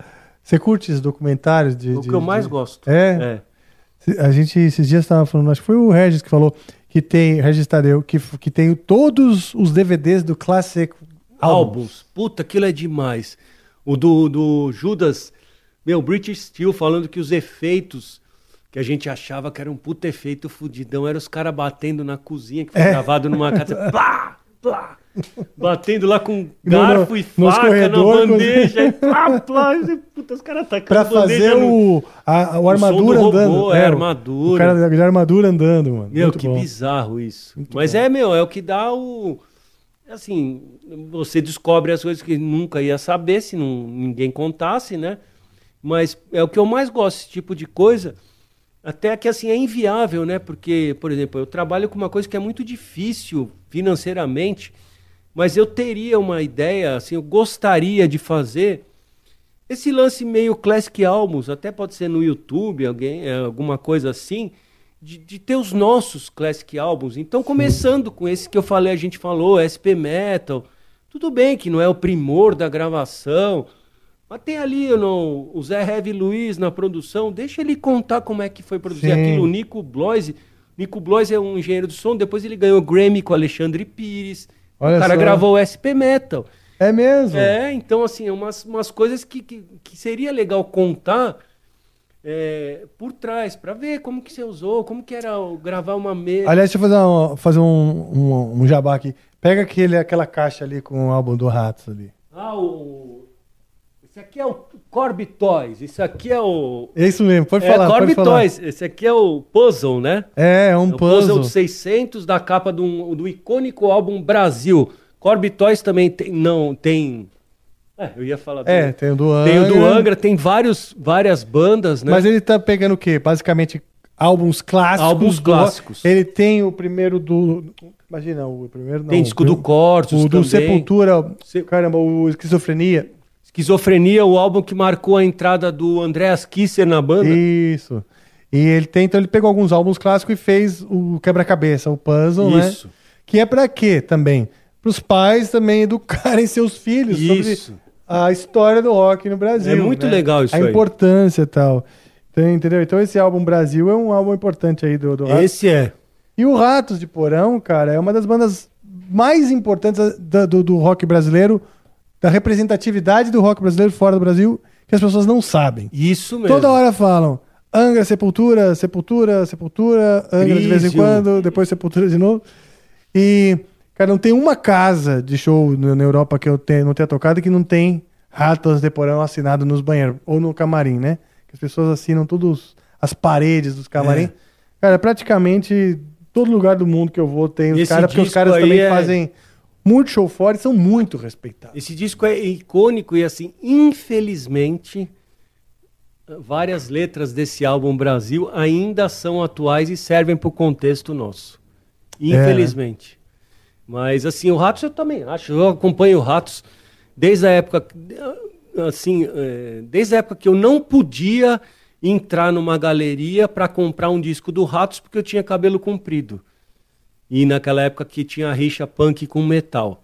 E depois eu comecei a acompanhar a banda, finalmente que abriu o, lance do Sepultura e Ratos de Porão junto em 87, que foi a primeira vez que juntou punk e metal aqui em São Paulo. E aí hoje felizmente dá para eu ficar escutando meus hardcore, cabeludo e em qualquer show de hardcore, ouvir lá Ristetite, Ratus, Lama, Varukers, Tervete Cadete, numa boa, mesmo cabeludo. E os caras moicano, que eu também já fui moicano, mas os caras moicano podem ir em qualquer show de hard, de metal, que não tem galho nenhum. É. A melhor coisa da nossa época é essa, porque era perigoso antigamente até.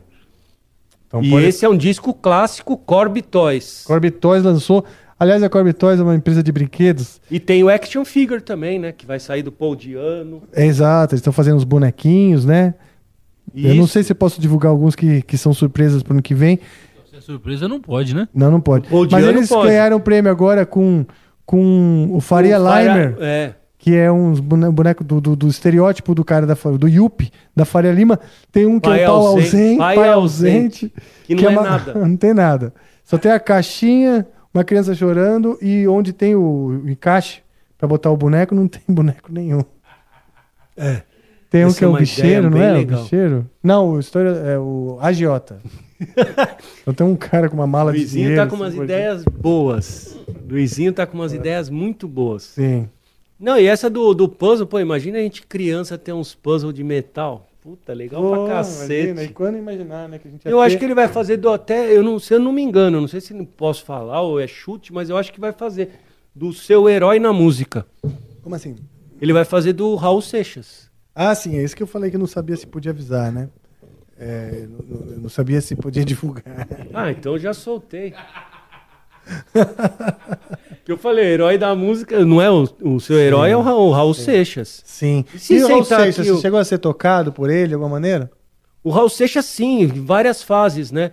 Porque quando eu era mais novo, eu não entendia esse lance de toca Raul, essas coisas. Eu falei, mas que porra é essa? E eu era muito amigo do Raul. Ah, um Eu, amigo. eu seu? era muito amigo do o Raul, era um amigo meu de infância que estudou comigo em puta, muitos anos, né?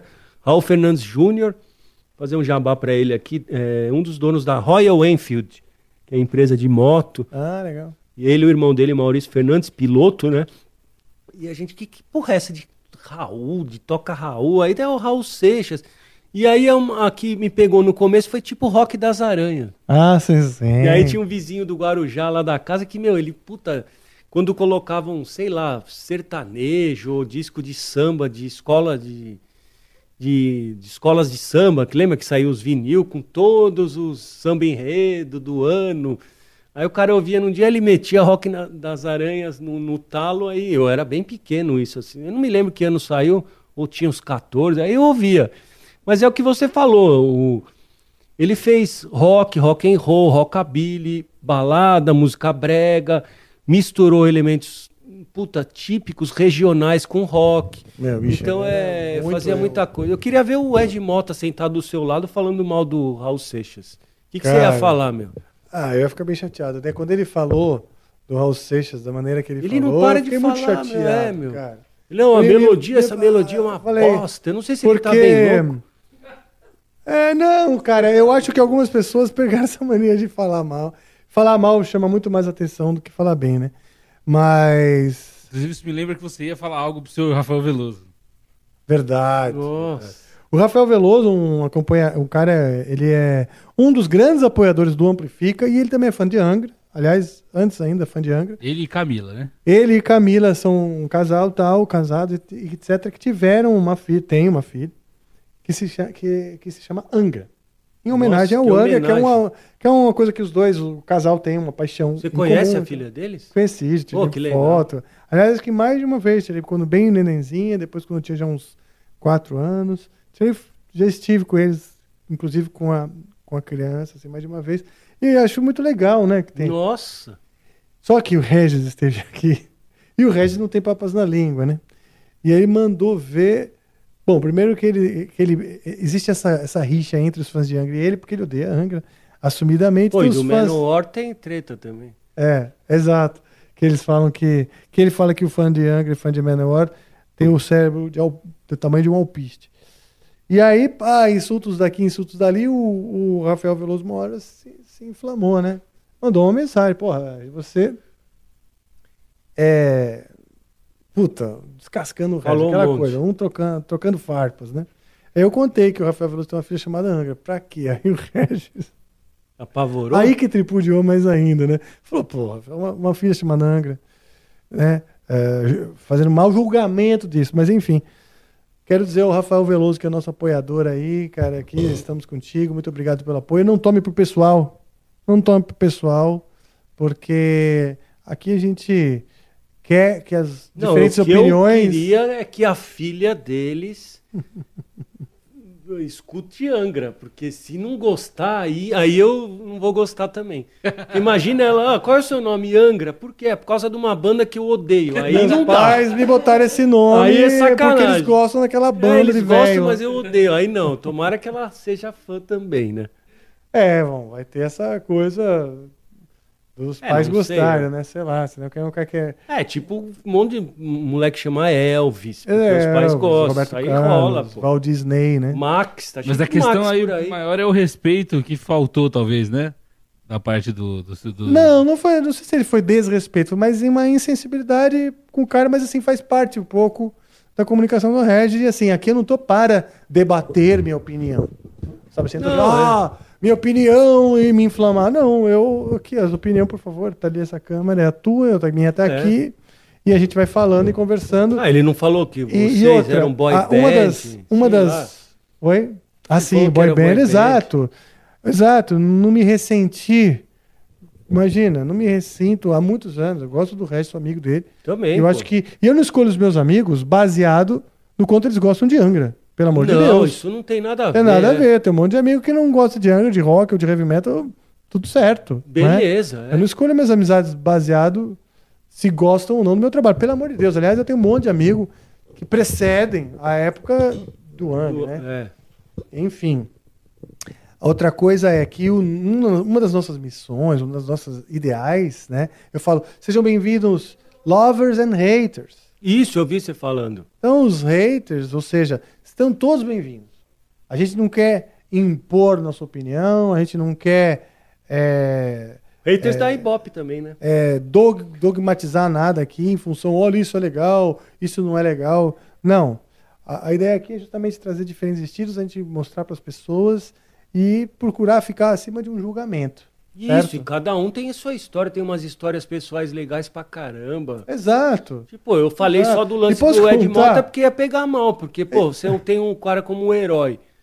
O cara É. começa a descer a lenha, aí você Fiquei já começa, chateado, porra, meu. Fiquei chateado, mas falar, eu- meu impulso primeiro foi, pô, eu vou comentar esse vídeo aqui, né? No dia que saiu, assim, né? Eu vou comentar, pô, falar, meu, de moto, você tá louco, isso aqui.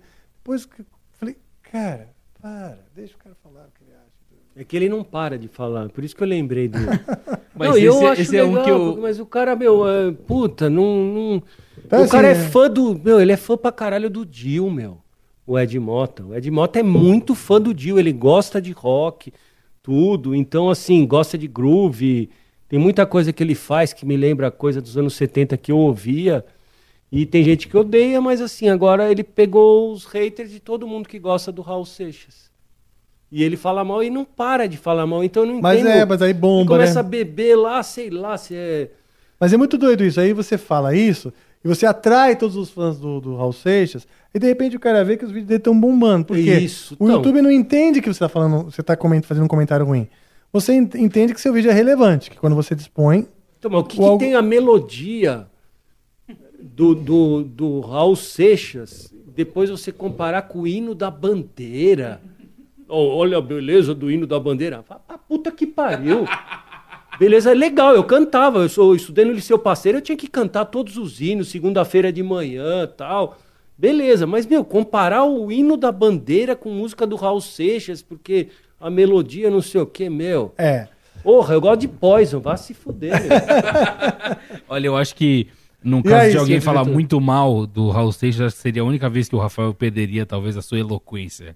e assim, por Eu isso que eu acho- falei. É, eu acho que se um dia alguém sentar aqui e falar muito mal, Por isso que pode eu ser falei, que a gente se veja o pela Ed primeira Mota vez tivesse aqui, Pode falar do Angra, mas no Raul Seixas não. Do Raul Seixas ele ia ficar. Eu tenho certeza que você ia ficar nervoso. Pra começar, hora. que o Angra nem existiria se não fosse o Raul Seixas. Do jeito que é o Angra. Não. É. Não, porque toda a minha visão artística, composição, De tudo, misturar as tudo, coisas. cara, me ajuda, ajudou muito na minha formação como músico, como artista. Então, o Angra, acredito que se existisse, nem Angra se chamaria. Chamaria The Fire of Dragons, É. entendeu? Dragon Killer, Dragon É, Slayer. exatamente, exatamente. The Sword of the Serpent.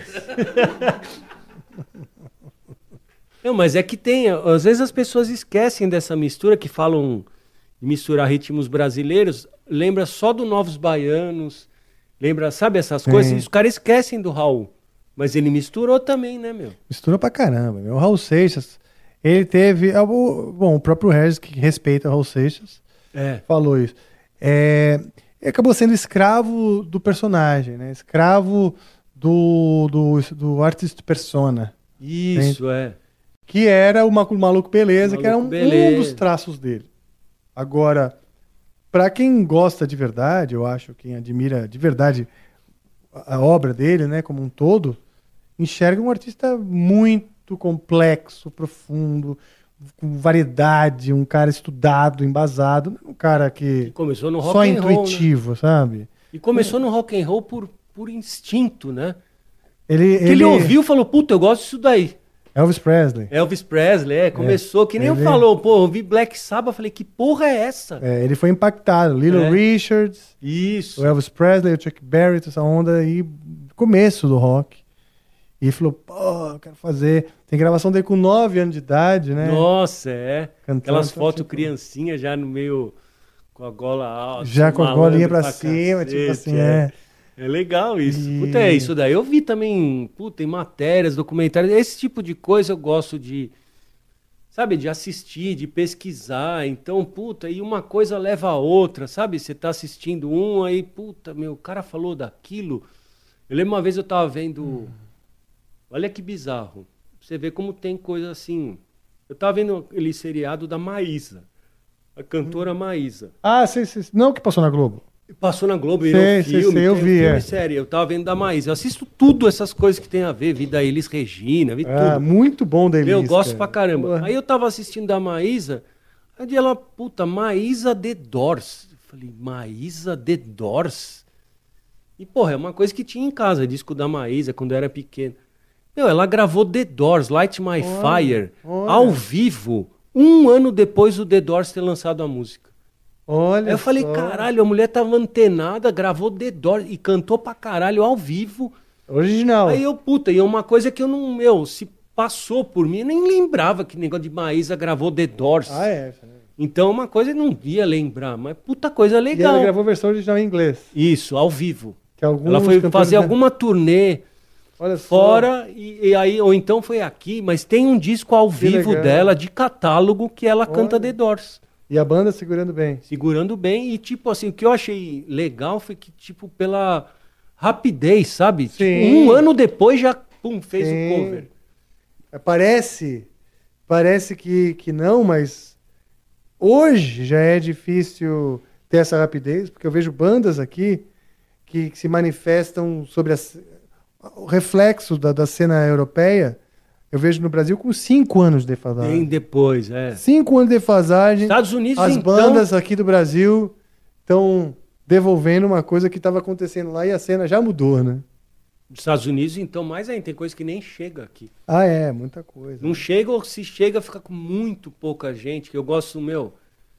Puta assim, eu gosto de muita banda nova, né, Rafa? Então Uhum. eu tenho puta, Você ainda garimpa bastante? É, mesmo até fora do que eu recebo por ser da Road Crew e no outro lado por ter a ASE Music, que é assessoria e consultoria de bandas, né, do Brasil.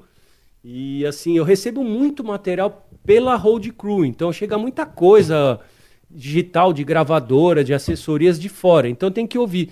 Só que eu tenho, eu sou, puta, ainda sou fuçador até hoje, não só por causa do trabalho, mas eu gosto. Então eu sou cadastrado nos canais de YouTube de músicas mais do, puta, que eles chamam de, puta, sei lá, meu, umas coisas americanas mais modernas, vai, vamos falar assim, post hardcore, o que eles chamam de hard rock hoje em dia. Eu gosto muito de Hands Like Houses, Memphis Mayfire. Five Finger Death Punch, umas coisas assim. Five Fingers Mas eu conheço. nova geração que, já daqui a pouco já Five tá velho. Fingers tá, mara- tá bombando, né? Tá. Tanto que o, De o Megadeth, que é um, porra, um dinossauro. Tá abrindo. Tá abrindo pro Five Isso acontece, beleza. Mas assim, eu, eu fico cadastrado nas gravadoras e em sites que, por exemplo, saiu um clipe novo de alguma banda dessas linhas e do metalcore, alguma coisa, e aí eu, eu recebo atual. Eu vou lá, eu sei, pela experiência, que em 20 segundos, ou, ou- no máximo um minuto, eu, vou, eu, vou, eu sei se eu vou gostar da banda ou não. Tá, Se for tá. nova. Então eu já vou ouvindo não sei o quê. Aí tem a parte limpa, aí não sei o que, tem riff, não é só coçar a barriga. Sabe? Que às vezes ficar só coçando a barriga também me torra o saco. Não tem um abafadinho. sabe? Esse tipo de coisa. E aí eu, puta, vou lá e salvo. Aí eu faço o quê? Eu tenho uma playlist no Spotify que eu tenho um monte. Eu sou viciado em criar playlists por anos, por nome de, de letra. E aí eu vou lá, tem uma que chama New Playlist. E aí eu vou lá, pro- procuro, gostei dessa. Então eu, aí eu vou ouvindo para acostumar. E aí eu passei a, tipo, ouvir muito essas bandas mais novas que me agrada. O que irrita os outros com a gravação moderna, eu acho legal. Ah, que legal. Eu só não gosto quando é muito satura, saturado, assim, sabe? Som saturado que eu acho que é em excesso. Tá. Mas me fascinou ouvir essas coisas. Então eu escuto um hard farofa, um trash, um power metal, um melódico, metal tradicional, mas eu escuto essa parte toda porque me fascinou. Então, às vezes, em vez de eu escutar um negócio puxando pro retrô, que lembra o, sei lá, o Exciter, não sei o que, eu escuto essas bandas novas. Ah, que legal, cara. Você curte metal espadinha? Metal Espadinha, bastante coisa eu já gostei mais. E eu, eu gosto do Camelot, que você falou, que a gente falou do Roy Khan, né? Uhum. É, gosto da, do Vision Divine. Sim, banda é do bem Fábio, legal. Fablione também. Fablione, é. Puta, eu acho legal pra caramba o Vision Divine. Eu gosto, posso dizer que eu não tenho nada contra, e só que eu prefiro mais um pouco quando tem mais o lado prog metal, sabe? Ah, tá. Ó, Então você vai gostar muito de Angra. Angra É, tem então, essa onda tem aí. muito, porra. Tem uma música que eu ouvi desse disco chama Judgment Day. Puta, Puta, que essa música é boa. boa, bicho. eu gosto pra caralho dessa música. Muito foda. Nossa, eu até puta, eu fiquei puto que eu. Eu não sei quem que me mandou embora de hold do Angra, mas é, obrigado, né? Porque senão não ia ter hold crew. Aham. Sei lá quem que me mandou embora, ou então vá se fuder, você não me deixou ser hold. É, se foi o Rafa, ferrou, né? Ele vai me bater. Mas assim, meu, e aí que mudou a formação tal, entrou o amigo do Batalha, que os caras zoavam comigo, que é o Edu Falaschi, porque eu sou amigo do Edu desde a época do Mitrium, né? E aí, antes até dos Symbols tal, o Tony, é, esse amigo do Batalha aí canta igual o Bruce Dixon. Aí depois eu falei, viu, Toninho? Você foi atrás do amigo do Batalha pra botar no Angra, caralho. Mas aí eu até falei, porra, que merda, não sou mais hold, porque eu, eu gostei tanto do, do Rebirth, que a gente teve, acho que foi na Faria Lima, teve uma listening session, uma Ah, audição. verdade. A gente fez uma, a gente- par- uma festa de. Isso era uma festa pra imprensa, Pra ouvir pra o ouvir. Rebirth inteiro. Puta, quando eu ouvi essa Judgment Day, eu, puta, já, eu já fui falar com todo mundo. Falei com você, com o Kiko, com o Andreoli, com. Puta, meu, com o Edu, com a. Puta som essa música tal. Sei lá, me lembrou um pouco do que era, com coisa nova. Eu, eu gosto Sim. pra caralho. E aí eu achei muito legal que vocês estão tocando. Se você quiser, eu toco novo. um pedacinho dela pra você. Vocês estão tocando de novo, né? Sim, tocando na íntegra, Porra, né? demais. E aí, a- pô, aquele evento que a gente foi fechado, né? Do, vocês tocaram perto do aeroporto lá, aquilo foi legal pra caramba e tocou ela. Pô, que legal, cara. É, se você quiser, eu toco um pedacinho dela pra, Hum, pra você. a música eu gosto pra caramba. Acho bem legal. Muito bom. O que, que eu ia falar? Ó, tem uma coisa que eu ia falar contigo. Ahn, aliás, vou fazer uma divulgação aqui, uma dica. Ah, lembrei, eu ia perguntar. Eu ia perguntar uma coisa pra você e daí dar uma dica. Tá. Uma banda nova que quer te impressionar. Você recebe, você falou que você recebe muito.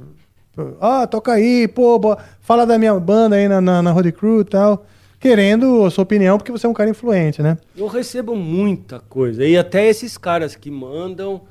E assim, às vezes eu fico, puta, que legal. Aí eu vou lá e falo pro cara. É. Várias bandas assim. Porque tem os caras, desculpa se é vocês, vocês sabem que vocês são, que quando vai lançar coisa, ele lembra que eu existo. Oi, batalha, não sei o que. Eu falei, ah, falou, amigo, você tá falando comigo só porque você lançou coisa. É. Quando que vai sair meu material na Road Crew, aquelas coisas. Mas Nunca manda um não- bombom no aniversário. não manda porra nenhuma, meu. Só sabe encher o saco. Eu já até falo, meu, tem cara que é tão chato, Rafa, que eu falo assim, "Pa- passa na frente de todo mundo. Desculpa, eu falo mesmo. Passa na frente de todo mundo. Deixa esse cara sair na revista logo. Porque vai passar meses É ouvindo. Isso, porque senão ele vai ficar lá. Quando que vai sair? Ah, eu não sei o quê. Então já saiu e acabou. Tchau, vai. Mas assim, eu me surpreendo várias vezes positivamente com bandas de tudo quanto é estilo. É. Então, às vezes eu escuto, porque eu, eu, eu escuto mesmo, não só cara que fica enchendo o saco pedindo pra ouvir e não é analisar, porque aí eu vejo como, pô, você tá me contratando pra trabalhar, pra ser consultor, pra fazer assessoria, ou você quer só hum, no, Tomar seu tempo. o batalha falar, escuta aí que vê o que você acha. E tem coisas que eu vejo que as bandas estão prontas e outras que falta, né? E aí as que faltam, pô, legal, tá, mas falta. Aí eu dou um. Tá. Não fico apavorando, falando, ó, desiste disso daí e tal. Mas eu falo, e a banda que tá pronta, já, porra, gostei da música tal, a faixa tal é legal, o conceito da banda é legal, o visual tá meio bosta, a roupa tem que mudar, tem que falar tudo, né? Tá certo. O logo é legal, eu prefiro, né? Tá certo. E o que, que você diria para as bandas que estão começando? O que, que você acha que são características importantes que as pessoas precisam prestar atenção, que eles podem acabar esquecendo de prestar atenção, mas que precisaria prestar atenção para impressionar você? Eu acho assim que a banda teria que ter um preocupação, lógico, em primeiro lugar, com a música, a parte de composição, tudo, e, e ser condizente com o estilo que ela, que ela se propôs a fazer. E outra, nunca esquecer que música não é só música. Porque eu posso dar um play e falar, puta, que som, quando eu ver a casa dos caras, falar, nossa, que merda. Tipo, a roupa, o visual, a performance. Por isso que eu falo, música não é só música. Ou então a banda tem um logo que é uma bosta, uma letra horrível. Então o instrumental não vai suplantar, porque você vai ouvir a letra, puta letra babaca não me passou nada, um negócio assim. E aí ser condizente com o estilo. E, meu, e tem um material. Eu sei que precisa de investimento, precisa ter videoclipe, ou lyric vídeo, ou vídeo ao vivo. Mas assim, se preocupar não só com a parte da música, se preocupar com como um todo. E lógico que o primeiro passo é ter uma música legal. Mas assim, hoje em dia não tem mais espaço para tipo a gente quando gravava demo tape. Puta, meu, não tinha grana, tal, foi o que deu para fazer. Hoje não eu, eu não tô esperando, vai, você eu, tô, eu estaria porque você é do Angra. Mas se você fosse uma banda nova, eu não estou esperando você lançar nada. Então, se lançar em abril do ano que vem ou agora, para mim não muda nada. Se você não tem dinheiro, lance em abril do ano que vem. Guarda mais um pouquinho. Guarda mais um pouquinho e faz um negócio mais bem elaborado, mais bem produzido.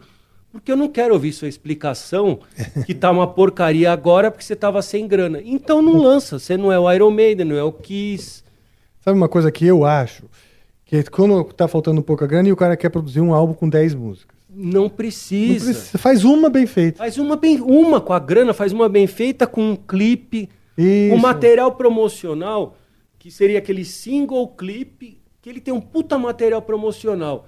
O cara vai ouvir e fala: caralho, o que, que é isso? Olha o clipe dos caras, olha a foto promo, olha lá o Spotify, lá, já abriram. É um single. Meu, Quero ouvir mais a banda. Não tem mais mais? banda. Não. mas aí vai criar a demanda Isso, para você lançar, juntar a é grana e isso fazer. mesmo. Né? Eu acho Então, eu muito também melhor. acho. Ah, não, mas é porque o single é coisa do sertanejo. Não, não, amigo. É de Só que você não tem mundo. dinheiro para fazer 10 boas, então meu, você não tem alternativa. Você tá Você tem que entender a circunstância e nadar conforme a Mas você música. tá certinho. Nadar conforme a música. É, tá certinho. É nado sincronizado. Música, É, isso. Dado sincronizado. O Brasil até que é bom agora. Bom, bom. Você viu que elas eh, bateram as checas? Bateram as checas para ganhar ouro? Não sei se é zoeira isso.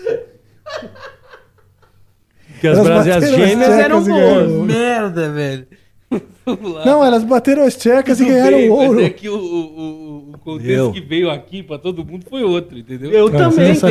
batalha também. Não, pra mim também, mas aí eu pensei assim, porra, mas elas são irmãs É porque as gêmeas. checas também são. Vamos bater de irmã gêmea? Puta que pariu. Aí ia ser uma melhor que Nelson Rodrigues, meu. Hoje é sala especial, Bom, porra. É, sexta-feira. Lembra sexta-feira? Sexta-feira. Vamos lá. Então eu vou dar, aproveitar e dar uma dica para vocês conhecerem aí, que é efêmera com Se eu quiser ir no PH. banheiro, eu não posso. Pode, ir, pode já, ir. pode já. Vai lá que Onde Onde te que é? onde é que é. Dá licença. Hoje eu te mostro. Queria dar uma dica aqui para vocês que é o Ephemera Experience, tá? Efêmera com PH. É um projeto pro- produzido pelo Gus Solares, produtor do Greenhouse, grande Gus, meu amigo e grande produtor. Não é uma banda, é um coletivo de artistas, tá? E eles fazem, dizem que eles são um coletivo que se reúne para fazer música por amor, certo? Então, cada música vem acompanhada um- do processo de criação registrado em vídeo. Então você vai lá no YouTube e você vai ver o processo de cada instrumento e o processo em vídeo. Então é muito interessante também para quem curte, para quem está aprendendo sobre o processo, né? É bem legal. Ah, Drama de Amar é o seu último lançamento e o Instagram deles é arroba efêmera exp. Efêmera com PH, EPH, né? Emera exp. Valeu? Sucesso aí. Longa vida para o Efêmera. Abraço todo o pessoal aí. E especial pra Vic, que é a vocalista. E o Batera Geizão tava no chat hoje também. O Batera Geizão, tem o Niel no no baixo, o Gus Solar na guitarra. É bem legal. É um coletivo de músicos que fazem por amor. Olha que bonito. Que alegria. Alegria. Tá tudo bem aí, senhor diretor? Como Tá é que nós bem, estamos? Tá tudo ótimo. É, estamos um- com voo na velocidade de cruzeiro. Estamos com- na Já- velocidade do Cruzeiro. Já servimos, o, já servimos amendoim. Não, cara, a gente parou com o amendoim, né? Tá- Não, mas como se fosse um saudade. avião, né? Não, não, sim, mas é que você falou agora, eu pensei, deu uma saudade do amendoim, né? Pois é, né? Mas acontece assim, eu gostava do amendoim, porém, é difícil você comer o amendoim perto do microfone e não ficar aquele barulho de mastigar. Exato. O convidado também fica falando com a boca cheia, às vezes cospe em mim, Ah, aí é legal. eu cuspo nele. Não. É, isso, isso também é. É, algumas pessoas gostavam do, no- do amendoim. Do momento amendoim? É, outras não. A gente pode voltar. Eu muitas gosto muito de ovinho de amendoim branco. Ele pode é voltar bacana. eventualmente. Não precisa ser só o japonês, né? Não precisa ser só o Uma japonês. dinastia japonesa não precisa ser só também. É, nada, nada contra. Mas É. realmente o branco é de, de, de polvilho de mandioca.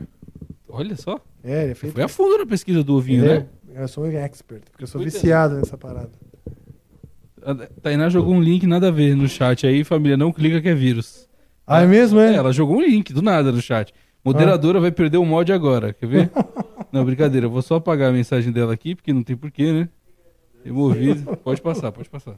Sério mesmo. A Tainá tá. Cuidado, não clique, hein? Não clique.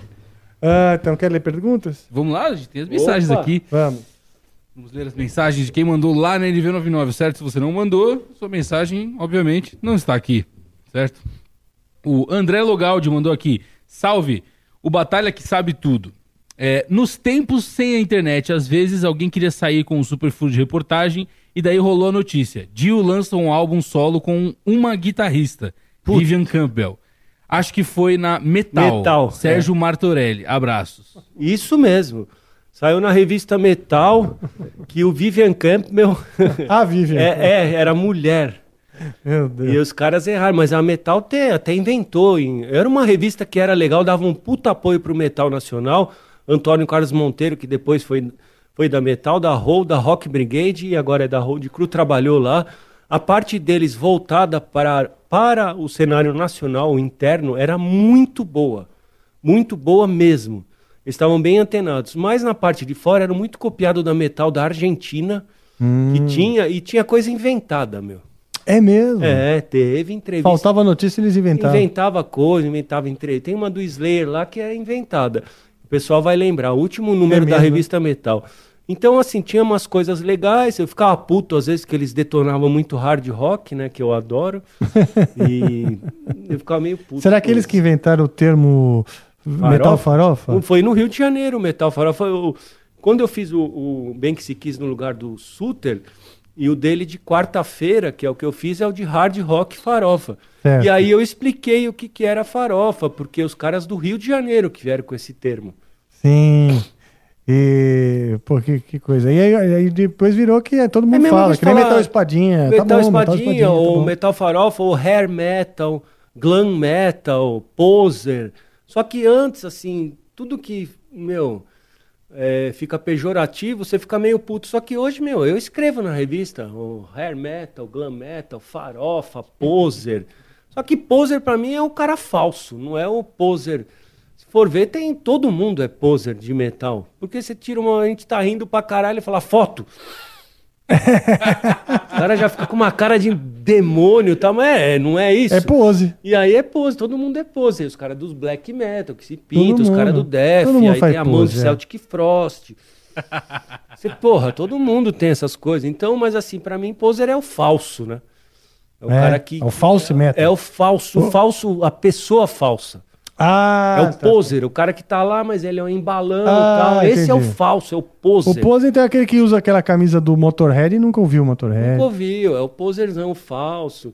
Então esses são. É a mesma coisa que, por exemplo, sabe a banda Satan do Brian Ross, da Inglaterra, New Wave of British Heavy Metal. Eu perguntei pra ele uma vez, falei, pô, você mudou o nome da banda, era Satan, lançou um puta álbum, hoje voltou a ser Satan. Ele falou, meu, não me entenderam na época. Eu não era satanista. O Satan era no sentido de que tudo, eu queria reunir tudo que tinha de ruim no universo nesse nome. Certo. Então, assim, só que ele não era satanista. Eles tiveram problema, mudou, mas, tipo, tem isso, né? É, um nome bastante é estigmatizado. forte, Eu já é. sofri também com isso. É, e certo, responde bem, né? Respondeu bem? Tá ótimo. O Brunão Souza mandou aqui, salve, salve família Amplifica. Salve, Rafa, Brunão. a caponata tava boa? Tava muito boa. Inclusive, hoje eu trouxe mais um pouquinho, fiz um sanduíche de caponata. Minha esposa fez uma caponata, né?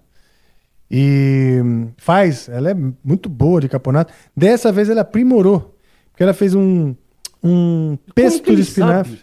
Porque eu vou contar, eu- aí eu estava experimentando, Ah. fui flagrado na cozinha experimentando essa caponata. E a minha esposa pediu pra, pra, pra dizer se eu gostei e tal. E eu emendei numa dancinha, né? Uma saída estilosa. Que segundo o Brunão vai gerar uma figurinha, eu tô esperando, um gif, né? E o Bruno, que tem no nosso canal de cortes, ele é, Ah, ele é o nosso jardineiro que corta os corta. ele faz a É o mágica, jardineiro né? oficial. E, e ele tá doidinho pra fazer uma figurinha com, essa, com esse No negócio. canal aí. de cortes é super importante. né? Que aí É. dá um, aquele tema, porque se tá falado é verdade. É. é. Ah, o resto sim. da pergunta dele é E que... ele é, che- é cheio de, de, de, de clickbaits, os- né? Os, os, as chamadas pro corte Eu- são. Chama Isso. valorização do conteúdo. Valor- É, o clickbait às vezes tem um negócio Exato. que é mentira, né? Exato. Eu não sou É. um jornalista dessa época, porque daria pra puta, colocar tanta coisa, mas assim. Mas o lance é você nunca mentir, Não é você tá usar mentindo. do que foi dito. É, olha só. Você, por exemplo, disse que todo fã de heavy metal é poser. Nossa, Aí, é, eu tô fudido. Já daria pra fazer uma Tô dessa, fudido. entendeu? Não, disse que todo, todo mundo de banda é, Exato. então. Olha lá, então é isso, pronto. Todo mundo inteiro de poser. banda é poser. Pronto. Mas exato. no sentido de tirar a foto de Por exemplo, poser. fala uma banda que você acha que é poser. Que, que... Não, no, no Cita lado qualquer uma. falso. Não, não, não, não, não, não, não, nem, não, Porra, ó, ó, só pra você ter uma ideia. Da mesma Atenção. forma que o Venom posava daquele jeito, Venom o é Manowar posa de outro jeito, o Slayer posa de outro jeito e Slayer o é Poison poser, também. Brunão. O poser Não na- dizendo, no hein? sentido de faça a pose pra foto. Cada aí um tem sua explicar temática. o cara o que diz que Frost- Slayer é poser, né? O Hellhammer é poser, então. Pronto, Vou Slayer ler o poser resto é da, da mensagem do Bruno aqui. Batalha, muito prazer. Conta melhor o que aconteceu no incêndio com o André Matos. Ah, É, então. Teve algum Ah. acontecimento parecido? Aí ele pediu aqui, toquem Pet Cemetery ou Poison, Poison Heart do Ramones Heart. pro Batalha cantar. Vai dar Ah, um belo Poison corte. Heart. Eu não sei cantar nada, mas é. Ramones sempre falam, né? Esse negócio do André Matos foi assim: era no Colégio Rio Branco que os caras estudavam. E tem até registrado no André Matos, maestro do rock, documentário do Anderson Bellini, que a gente assistiu no. Teve a premiere lá no Teatro Municipal. Aí dá pra. Quem quiser alugar, tem no site da, da Road Crew. é, dá pra alugar pra assistir esse documentário, tá lá registrado, né? É, foi assim, o fogo que pegou é porque o André Matos é, tinha o lance cênico com a famosa tocha. Que tocha era porra nenhuma, que era um cabo de vassoura com um pano embebido com um bagulho tipo querosene, que ele colocava fogo pra ser a parte cênica. Ele fazia isso mesmo. Enfiava lá dentro do balde, numa hora do show, ia lá com fogo e depois apagava. Só que nesse dia no Colégio Rio Branco, e era um show que eles estavam até apreensivos, porque, pô, lançamento de disco, o primeiro disco da banda, Soldiers of Sunrise. Só que aí chegou na hora da música que ele foi fazer aquilo lá, beleza. Ele passou, eu filmando, ele passou na minha frente lá com a tocha tal. Meu, na hora que ele virou, saiu um pedaço e foi pra bateria, caiu em cima do, do, do- de um dos tons, que o batera era o Cássio Aldi na época. Aí ele deu uma baquetada no, na, no, um pedaço que tava pegando fogo no tom dele, ele deu uma baquetada e caiu no chão. Aí caiu no chão, tipo em cima de cabo, assim. Cabo de som, né? E aí o Val Santos, o Valdério, chegou lá e meteu um puta bico nesse, nesse negócio que tava pegando fogo no chão, nos cabos. Só que aí foi e foi pra ah, a cortina do teatro. Então era pra ter matado todo mundo, porque ia pegar fogo na cortina. E aí ia pegar fogo em tudo e eu falei, pô, vocês não iam ficar famosos por causa do Viper. A gente ia ficar todo mundo aqui famoso porque morreu num show num teatro. Vocês não iam ficar famosos por causa do Viper. E eu Vai falei, pra eu- encerrar ali mesmo. eu, eu já, já cheguei a escrever que o Felipe Machado, você chegou a morar no estado, morar fora também. O Felipe Machado naquela época ele ia fazer um intercâmbio para os Estados Unidos, tanto que depois eh, eu cheguei a filmar show do Viper com o André sem o Felipe Machado com, com o substituto dele que ele foi fazer o intercâmbio. Falei, é, por pouco você não vai fazer um intercâmbio lá no céu, né, meu? Porque todo mundo ia morrer nessa porra. Foi essa a história, meu. Ai, e eu filmando lá no estilo aqui aí, agora. Puta, que bom que você filmou isso, Aqui cara. Porque é uma agora. história Puta, muito essa maravilhosa. foi. Ainda bicho. bem que eu fui. Né? Puta, essa foi E esse legal. momento é um momento do rock, o Soldiers of Sunrise, Sunrise é, me, me traz muita nostalgia, É. assim, né? Como fã mesmo. Tipo, heavy metal no Brasil, já entrando na sua segunda fase, né? Isso, querendo e. Até o Toninho explicava bem, pô, se a gente recebe tanta coisa. A ideia foi essa, a gente recebe tanta coisa aqui, agora vamos começar a tentar fazer Exportar. com que eles consumam coisa nossa. É, não. O Toninho tem uma importância grandíssima no heavy metal brasileiro. Tem, eu sempre eu falo, esse tipo de. Essas pessoas que, que vieram antes, eu sempre gosto de dar crédito, que nem puta, a gente falou no Mr. Sam, o Toninho, o Celso Barbieri, Bonadia, o Valcir, sabe? O Luiz Calanca. Eu gosto de dar crédito para todo mundo. Porque Verdade. se não fossem eles, meu, eu, eu não estaria aqui e não ia ter toda a coisa que tem no nosso cenário, né? Verdade. Eu não cara. vejo o problema de. Assim, tem uns que se deram melhor que os outros, tal. Até no meu caso, pô, eu fiz um monte de coisa, mas, meu, você me desculpa, eu me considero o Envio do jornalismo. Eu sou o Envio. Porque Não, você por não tem bosta nenhuma. Porque o Envio, ele tem um puta nome, só que e aí? Conta moeda, porra. Eu sou o Envio da escrita do jornalismo. Só que o meu, eu, eu fiz uma história fazendo de tudo. Sim, Então é não. legal, pô. Você teve no. Pô, fui hold do Ang, então conhece o backstage. Produziu o evento, tal, não sei o quê. Tocou em banda e gravou em estúdio. Filmou show. Eu acho legal ter essa Ah, pluralidade. Foi que- programa de Ah, rádio, foi coisa de TV. Sabe assim, é legal pra caralho. Você Pra caralho. fazer de tudo. Mais do que o Enver, é tipo o Forrest Gump. Não no É, sentido do pulando. contador de história, mas daquele que estava em todos os momentos do rock. Isso, eu Você falo estava que nunca desistiu. Como uma testemunha ocular, você estava presente, você estava com o Anga na Europa, você viu o Vibe, você viu toda essa cena, as bandas novas, você entrevistou um monte Nossa, de gringo é. que veio aí, não é? Muita gente, pessoalmente e por telefone. Então, Isso muita gente assim. E é legal você. Eu nunca tive uma entrevista que foi uma merda. Sabe assim, eu já tive, puta, umas que você pega, pô, esse cara não tá num bom dia. Mas coisa de se surpreender com. Porque assim, passa, né? Não tem mais aquela coisa de, puta, vou falar com tal cara. Mas Você fala com Alice Cooper, com o Rob Halford, com os caras assim, puta, com o Geddy Lee, com o Tony Iommi, é? com os, puta, os caras assim, com o Dio. Puta, é um negócio que, porra, as primeiras é a mesma coisa que a emoção de você ir subir num palco que dá aquele negócio na barriga. Depois de um tempo, não, meu, porque eu confesso que fica normal, tipo, de chegar na frente do cara, entrevistar mesmo com a pauta ali na mão, fazendo entrevista. Então, A gente fez pro Angra várias coisas, Sim, tipo, sim. isso é, eu tô fazendo pra revista. Não tem essa.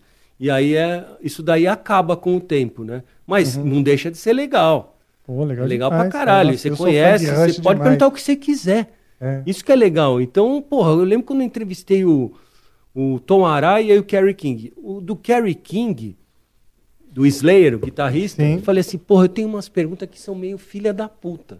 Só que se eu fizer primeiro, é capaz de. Eu achava que o Kerry King é ficar- aquela cara. Sim. Né, meu? Eu Poser falei, puta, caralho. se eu fizer, meu, é, ele vai me mandar tomar no cu logo no começo. Então não. Aí eu fui fazendo o álbum e tal, falei, pô, eu tenho uma curiosidade, meu. Pessoal é, naquela época tinha rixa com New Metal, né? Que eu gosto de um monte de banda New Metal, mas assim, o pessoal tinha uma puta rixa com New Metal. Falei, o pessoal fala muito do Fate No More, né, meu? Que começou o New Metal e tal. E só que quem gravou com o ICT foi o Slayer. Quem, quem gravou com o Beast Boys e fez até clipe foi você. Vocês também não têm parte nisso, não? Meu, era pro cara, se o cara é bravo e tal, ele já vai tomando. Meu, o cara começou a rir. Não, meu, isso é coisa de gravador. Isso acontece. Não sei o quê. Não, achei legal participar do Beast Boys. Ele tava a gravadora precisando de um cara lá pro clipe, passou lá. Eu falei, é, eu faço. então, assim, sabe, umas coisas que você quer perguntar e tipo, meu, porra, vamos perguntar, né, meu? Sim, que bom, cara. É legal isso. É, Fala mais do, do lance do É um Envy. privilégio também É. estar nessa posição. Isso tem mais, muito- ó, vamos ficar bêbado. O, o lance que eu falo do Envy é pela insistência, né? De, fazer de tudo já poderia Sim, explica ter... aí, porque o Envy tem Porque um, o Envy é um uma banda, tem um documentário muito legal, The Story of Envy. É uma banda que ela influenciou, é, por exemplo, vai, ela serviu de, de norte pro Metallica, é, para bandas assim. Só que ela ficou na entre safra porque o Envy era uma banda de metal tradicional rápido. Então tinha o Rob Reiner, o Batera, dois bumbos, tocava puta rápido, legal pra caramba. E eles, uns três primeiros discos, viraram os, vai, o Metal on Metal e Forged in Fire. Eles eram base, né? Pra bandas que vieram depois, então essas de thrash metal tal, é, usaram muito do Envy, que é uma banda do Canadá dos anos 80. Só que o Envy, ele teve a fase dele de ser fodão no Japão, abrir festival, tocar em festival que o Bon Jovi era a banda de abertura, tipo coisas assim. Os caras tocar lá, no, lá em cima tal. E o Envy, o tal, o Envy, o Envy. Só que depois, como veio o thrash metal, o thrash metal engoliu o que era o estilo do Raven, do Ah, Envy. tá. Então, assim, ele ultrapassou aquilo. Porque aquilo era rápido tal, mas não era o trash. Uhum, e aí o trash, então eles serviram visceral. de base. Só que eles nunca. O Rob Reiner e o Lips, que é guitarra e vocal, fizeram um pacto desde quando eles eram moleques. A gente vai fazer de tudo e nunca vai desistir.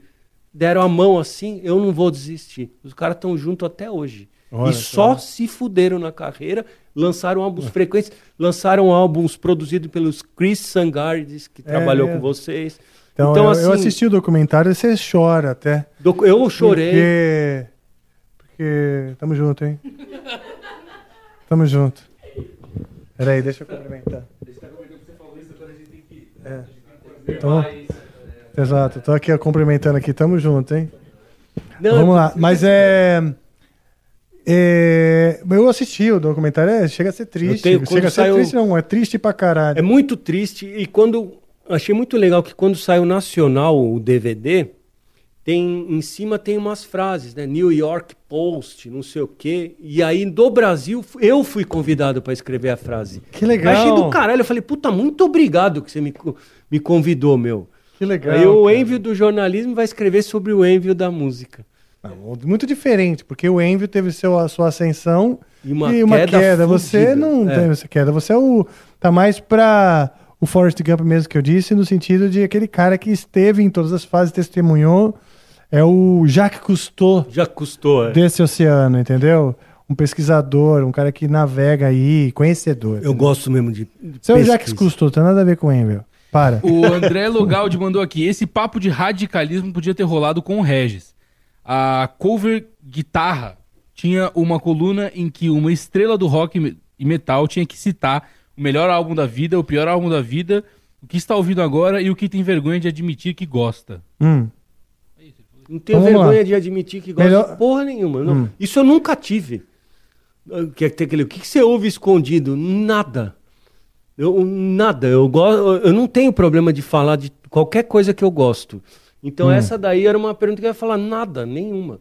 Então fala uma que você acha que as pessoas talvez se surpreenderiam de saber que você gosta. Pô, de, tu- é, Fora do, da órbita do heavy metal. Por exemplo, se a gente falou do heavy metal no Brasil, mas fora o heavy metal no Brasil, o rock brasileiro, rock brasileiro. e a MPB, tem algo que você curte? Porra, Dick Farney de MPB. Olha só. Gosto pra cacete. É, assim, que eu peguei um pouco quando era criança, né? Uhum. E aí eu escutava essa parte, né? Que eu acho até que a gente falou do lance da Maísa com O o Dick The Farney é Doors. tipo o começo da Bossa Nova. Começo né? da bossa nova, isso. A- o The Doors tem muito da bossa nova. Muito. É mesmo? Muito da bossa nova. Então o som deles tem o lance meio do, do psicodélico e tal, mas pff, tá muita batida. Ah, aquela da, coisa, é, batida sim, da bossa sim, ali sim, tá na cara. Então Quando a bossa não coisas... era mais só voz e violão, né? O- É Isso, o... era o tocado. Sim, que tinha aí eram os contratempos de Trio jazz, e outros, Zimbo Trio, outros caras. né? o, o lance dos contratempos, os tempos de jazz, né, meu? Meio Uhum. quebrado e Que A tal. banda, banda do, do, do The Doors, os músicos eram muito bons. Nossa, tá louco. Eu favor, gosto, tem muita gente que, que- odeia. Né? Odeia porque acha a estética muito forçada e pá, entendeu? Mas eu gosto. Eu e os também. músicos são fenomenais. Tecladista, baixista, guitarrista, batera, todo eu mundo gosto bom pra, pra, caralho que esse E cara. inclusive virou influência, o Jim Morrison é influência do Ian Astbury e do The Coach, né? Ah, sim. Muita sim, influência, sim. tanto que ele O The quando Coach voltou, todo. ele É, é, não só meu, do Ian, acho que o The Coach tem muito que dele. o, o, o Ian, ele teve o The Doors, uma reunion, né? Uhum. Que até tocou no Credit Card Hall aqui, Ah, o Ian que fala, foi é. o vocal. É verdade. Então Você é foi? uma puta influência. Você foi assistir? Não, esse eu não fui, meu. Não sei por que, que eu não fui. Sempre quando eu não fui é que eu tava doente. Foi É um showzaço, você perdeu. Puta merda. Tô Mas- brincando, eu não fui. É Não porque foi. a gente, eu dei Mas foi isso. mesmo. Eu vi o pessoal que foi. Agora Pior sim. coisa pra você ouvir, ah, foi um showzaço, você perdeu. Ah, isso eu sei. Puta. Perdi muito show legal. Eu também. É de ficar doente. Puta, merda. Ficar doente no pneumonia no show do Winger. Puta, não faz isso. Meu, assim, mas de ouvir coisas que eu ouvia. Tinha o Dick Farney, que eu ouvia quando eu era pequeno, mas eu não tenho vergonha de, de nada do que eu escutei. Ou anos 80. É, Melhor banda e pior banda, você conseguiria fazer essa Pior categoria? banda é o Nirvana. É, É. Isso, eu não, Olha. isso não- só de- categórico. categórico. Esse eu tenho vergonha de falar. Eu teria vergonha de falar, tipo, o Nirvana ser a pior banda, se eu achasse, né? Eu acho. Eu teria vergonha. único porque Nirvana que eu gosto é a tão música do- devotas, né? E é melhor? A melhor depende do estilo. Se for de trash metal, Não, por mas se exemplo, tivesse que escolher uma a na melhor, top, inteira. no, no topo, do, no Olimpo do, do o rock. Black Sabbath. Olha só. Ok. Mas assim, vai, eu, eu, eu coloco de, por linhas do de som, vai, mas tudo bem, vai, fica. Mas você pegar uma antiga, você tá protegido, porque Black do Black Sabbath. Saiu tanta coisa. Saiu, Dio, porra, adoro o Dio. Não, E fora o pô, Judas o próprio Priest? New Metal não existiria sem o Black Sabbath. Nenhuma, nem Black, Nem nem, o Linkin nada. Park, nem nada, ninguém. sério. E, o, e assim, cada de heavy, qual a banda de heavy metal que eu mais gosto? Judas Priest. Todo mundo fala Iron Maiden, eu falo Judas Priest. É, eu já não gosto muito de Judas Priest. Eu sou assim, ok, tem uma música ou outra, mas nunca fui fã. Falar, ah, nossa.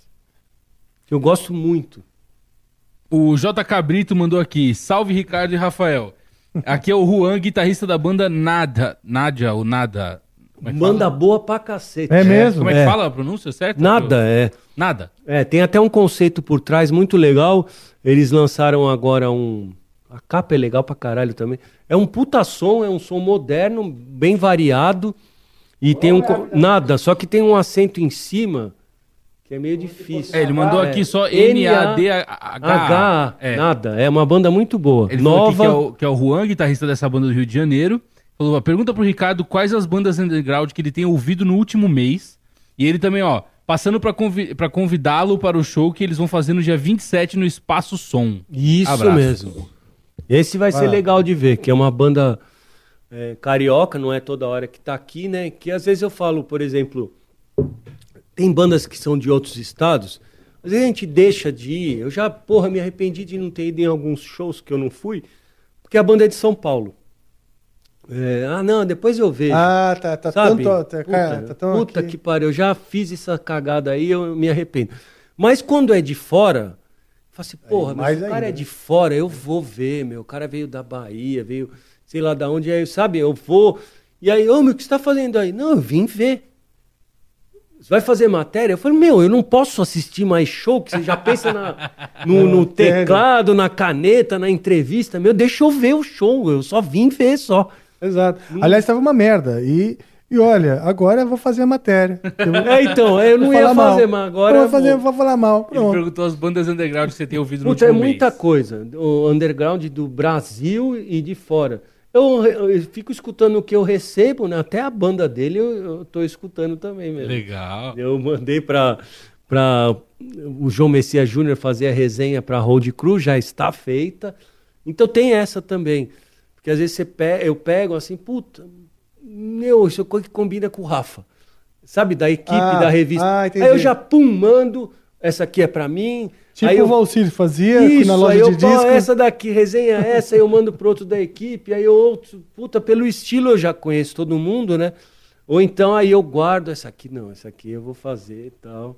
Ah, legal. E, e tem uma coisa, quando eu trabalho pra banda, fazendo consultoria, essa parte, eu não resenho, não faço nada mais, porque senão é Ah, tá. É uma coisa antiética, porque como que eu vou. Sim. Se eu dou nota alta, lá eu não gosto muito de nota, mas é obrigatório dar. Tá, Ah, você deu tanto, mas lógico, você trabalha pra banda. Sim. Ah, você não sei o que. Descredibiliza a própria é, nota. Isso aí. não dá. Aí vai pra outro. É. O André Logaldi mandou de novo aqui, ele tá, ele tá on fire. tá hoje. empolgadão. É. É, falando em thrashers curtirem metal tradicional, vale citar o Electric Sky, atual banda de hard rock dos dois irmãos ex-Atômica, Atômica, o João João- Paulo e João Márcio, de São José dos Que Campos. saiu em vinil agora recentemente. Olha só que legal. Já conheço, já. E e eu, desculpa que ainda não saiu a sua entrevista, mas vai sair. Então- JP, desculpa. Tá pronta, tá feita, mas não vai sair nessa próxima edição depois do Creator. Na outra eu coloco. Porque agora a revista não está mensal. Não é ele que tá mandando todo dia. Então, ele pergunta todo mês, assim, ele é da velha guarda, já me irritou pra caralho. Desculpa, mas vai sair. Os caras vêm na boa, mas, meu, eu sou. Eu pareço tão bonzinho, eu sou bonzinho e tal. Mas tem hora que eu tô estressado, meu. Sim. Aí eu falo, pum, Não. pum, ó, se eu ficar respondendo todo mundo aqui, eu não trabalho mais. Ah, isso é verdade. Porque às vezes eu, puta, eu tô fazendo um negócio, eu preciso de atenção, esses lances de, de pesquisa, ou resenha, ou, ou transcrevendo coisa. Respondeu. Se você responde um oi, tudo bem? Tudo, o papo já vira meia hora. Ah, é. Aí sim. já me ferrou. Eu tô ligado, eu tô ligado. O papo Eu- não é ser mal educado, mas às vezes acontece. Sim. Às vezes eu respondo e falo, hum, por quê, cara? Porque às vezes você responde e fala, puta, agora a pessoa vai voltar a responder. Não, e às vezes- E daí a pessoa, "Ué, mas por que então o Rafael respondeu? Vocês Eu, ia me deixar no vácuo depois. Eu, Eu falo, fico "Ai, meu querendo Deus." resolver. Vezes Eu já te mandei mensagem de tipo, eu não falo nem. E aí, beleza? Tipo, pum, porque eu já sei. Se eu mandar assim, ele resolve rápido. Você coloca, e aí, Rafa, beleza? Tal, acha que quer conversar. Não, eu quero, eu tô precisando. Ô meu, você tem não sei o que, não sei o que, não sei o que? Beleza? Você já sabe que é coisa que eu tô precisando para trabalho. Ah, sim, sim. Você fica aí, aí, beleza, esperando, o cara fala, puta, vai querer conversar meia hora. Então eu não, não é que eu sou mal educado, eu quero já resolver. É. Por isso que meu apelido é The Flash, porra. Mesmo? é, o Silvano me chama The Flash, porra. Ah, bom. O Simora, salve Simora. Salve, Mandou Simora. aqui, salve Amplifiers, na paz, passando hoje pra avisar que saiu, saiu trampo novo. Fiz uma versão de Billie Jean, inspirada na do Olha. Chris Cornell, mas com uma surpresa de guitarra a la Simora. Quem quiser conferir, procura aqui no YouTube Alquimia Simora. Abraços. Gosto muito de qualquer banda que faz versão. Muito. Quem fez Billie Jean também foi os caras do Living Color. Ah, é? Já fizeram, do Michael só, Jackson. que legal. Eu gosto muito. Tenho. Meu, assim, puta, eu vou muito atrás disso. Eu gosto muito. Inclusive as do Angra eu adorei. Eu gosto muito de versões. Você ouviu Mama do, do Gênesis? Mama, lógico. Eu Tá no and, então é- Kashmir. Tá no Hunters and Prey. Hunters and Prey, é, eu lembro. E a gente, na mesma época, gravou a Kashmir do Led também. Led Zeppelin. Desde o primeiro álbum tem versão, né? Sim. Wuthering da- da- Heights. Que a Wuthering Wuthering é Heights, pra quem não sabe, no começo era speed metal. Você depois- ouviu a, que- a Heights lá no, no Stranger Things? Foi nós que fizemos a música. Foi, é. Quer dizer, brincadeira. Ela ficou puta. Ah, a última aqui é do Goten, que mandou. Gol tem uma banda. É, mandou aqui. O meu sonho é ver o Rafael Bittencourt tocando uma música do Pretty Boy Floyd ou do Poison. Por favor, realizem meu sonho. Ixi, do Poison Ah, é fácil. Do Pretty Boy Floyd acho que ele não conhece. Não, não conheço. Mas o Poison conhece, pô. Toca uma, depois você toca uma balada. É, o Every Rose Has Its Every Thorn. Rose has its Tá em algum Então é. O? Poison é uma banda que eu gosto pra cacete que metem o pau. Poison?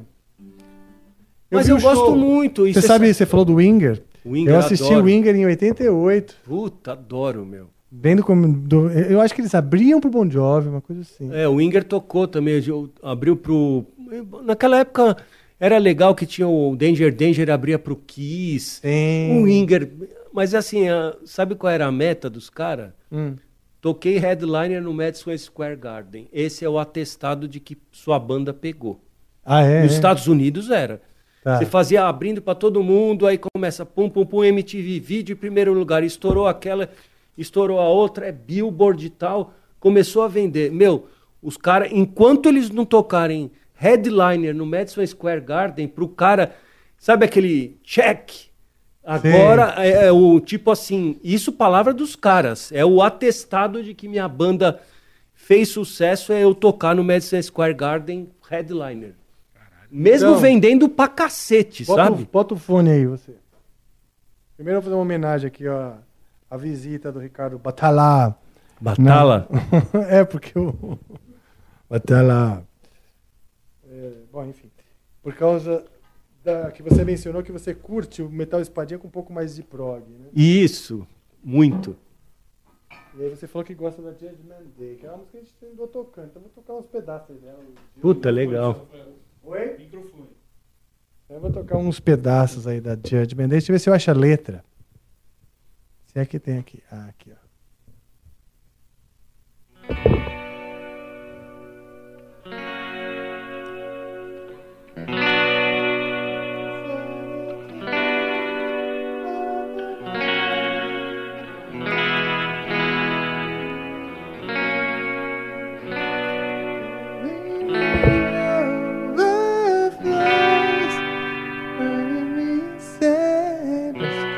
Lembrando, tá? Tô ensaiando. Inside the cage of your mind, waiting for the day, just a victim the guilt, living in despair. O riff é.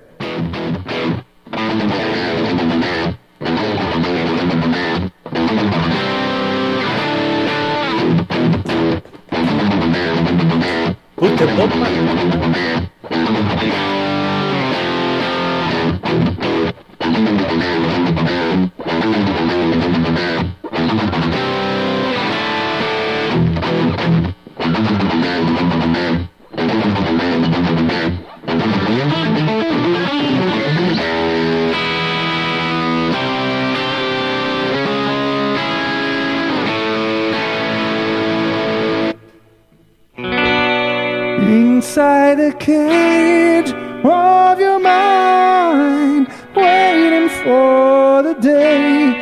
just a victim of the guilt, living in despair, out on your own in the dark.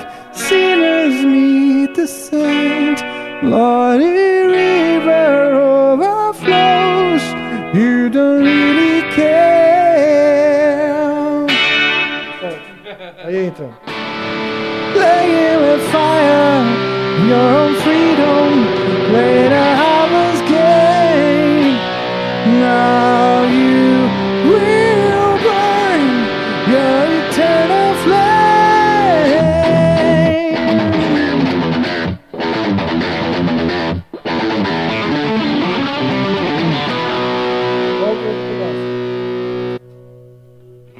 Aí é a mesma coisa, repete, repete, repete. Playing with fire, put your freedom through the hardest test. Don't to the score of your final day. One less minute passes by your soul. One last minute passes by your soul. One less minute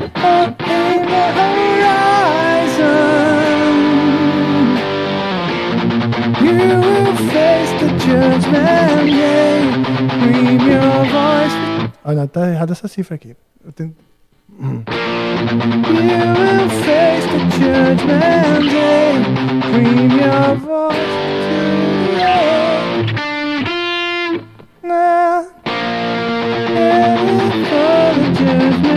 You will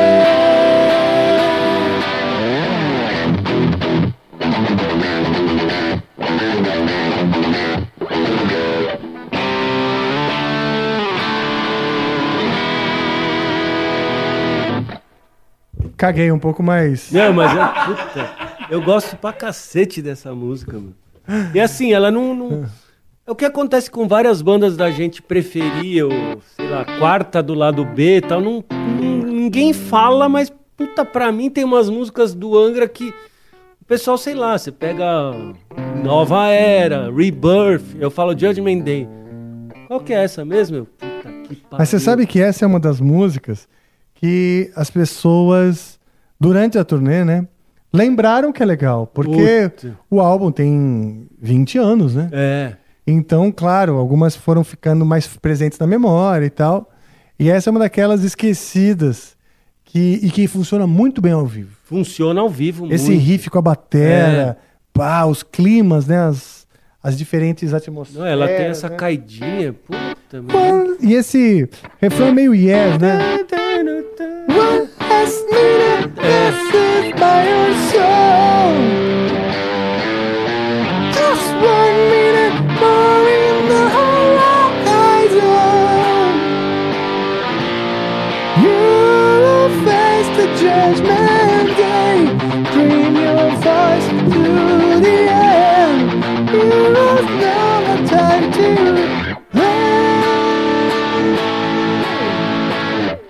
Pô, é Mas é, tem muita.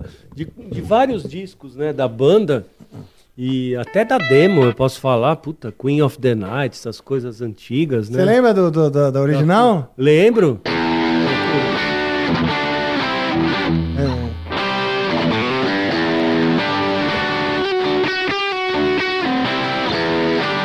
Puta, que legal.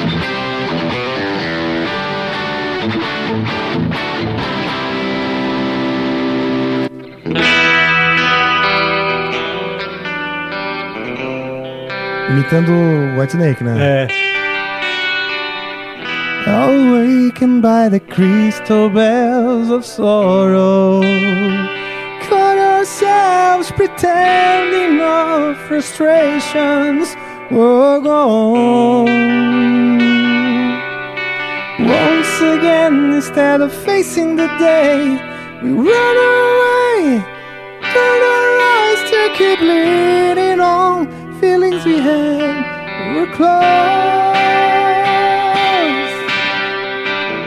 Distant memories of a past come by and around my brain. All the fires of hate. Essa música é puta pra caralho. Never share reason sorrow. Dreams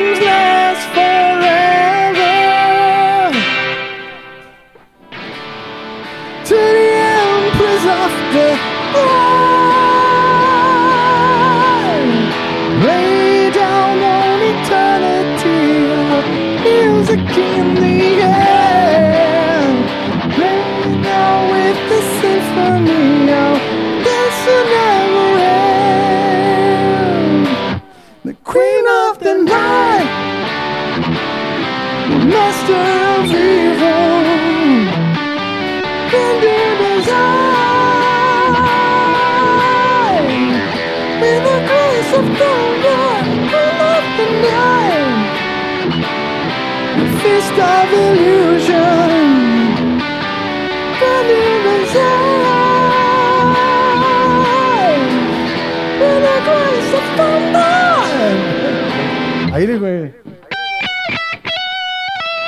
ele passa pra essa região aqui, tipo. Vocês tocavam ela acústica, né? Na, na Ah, Holy é. Tour lá era. Verdade. Era você e o André, que aí saía com. a- todo mundo saía, aí vinha os banquinhos. E aí ficava você. A gente tocava aí essa, tocava né? Queen of the Night e mais uma outra. Que legal. E ele ia pra esse algodão aí na hora do Ele acústico, ia. será? É porque era pra ele era fácil. É, né? e aí. Porque o problema desses. É, é- é ficar elegante, né? É, eu acho que dava umas alteradas. Hã? É que eu precisava da, da sua cara pra ter mais uma figurinha. Obrigado. Ah, é. Nossa. Alô, Bruno. Ah, é, tem o que faz os cortes e as- é os cortes e o corte Ele da já aproveita e figurinha. já faz as figurinhas junto, cara. O Bruno foi a Sacanagem. melhor coisa que aconteceu no, no, no Amplifica, porque ele já, já, já é ágil Eu tenho uma demais. figurinha minha, porque eu costumo falar muito tétrico. Hum. Assim, ô meu, o que você achou de tal coisa? Em vez de eu ficar falando assim, ah, isso daí é uma bosta, isso daí é uma merda, sabe isso? Assim, nossa, tétrico. E eu falo tanto Que é tétrico do- que, que é aí do- que é- saiu uma cara minha com a camisa do Celtic Frost, assim, os caras fizeram, tétrico. Mas eu falo muito isso. Ô, Rafa, queria dizer só que a Vanessa tá no chat. Ai, meu e Deus. ela mandou assim: Ai, gente, vou dormir. Fala pro Rafa quando chegar me acordar com massagem nos pés e não derrubando a casa. Obrigado, boa noite. Puta, cara, eu dou um azar, bicho. Porque você quer ver essa mulher brava, é, é você acordá-la no susto. Puta, é dureza. Porque você imagina o seguinte: você acha que. Você acha que, sei lá, uma, uma cobra peçonhenta acorda assim, se espreguiçando assim. "É", Você chacoalha o rabo de, de uma cobra peçonhenta, ela não acorda se espreguiçando. Ela já te dá o bote. Já vai logo dando bote. E, cara, eu tenho um azar, meu, que as coisas às vezes caem na minha mão. E aí Bem quando ela tá dormindo. susto, é. E a última vez que eu cheguei em casa, eu cheguei, tipo assim, cansado. Tirei a, as pulseiras, né? Ai, caralho, beleza. Ela tava dormindo assim no sofá. De repente. pá, pá, lá, lá, lá. Caiu da minha mão, cara. Mano, pensa uma mulher brava. Porra. Pensa uma mulher brava. E aí, Pela cara, mula. ela já baixa o nível, né? Ela. Você é retardado? Não consegue segurar o negócio? Você não consegue segurar? Olha, você quer me acordar? É isso? E o vizinho de baixo? Que puta que pariu. né? Mano, eu, eu, eu falei assim: antes do objeto atingir o chão, eu já tava em pânico. É, já sabe o que vai acontecer, né? Te juro. Mas antes, eu tive assim, eu vi minha vida passando no trajeto. Né? Sabe que Então eu peço desculpa que- aqui formalmente, dona Vanessa. pela- Mas sabe uma coisa que ferra a gente às vezes? Não tinha aqueles porta a saboneteira? Hum. Se você chega com cuidado fudido, meu. Nossa, tira até a bota e tal. Aí a- aquela saboneteira tem umas que são de metal lá tal. Meu, ela gruda no sabonete. Você vai lavar a cara, ela gruda no sabonete, aí pum, pem, pem, pem no banheiro, meu. No banheiro é um puta barulho. Isso daí, meu, grudar o sabonete ali, ela cai no chão.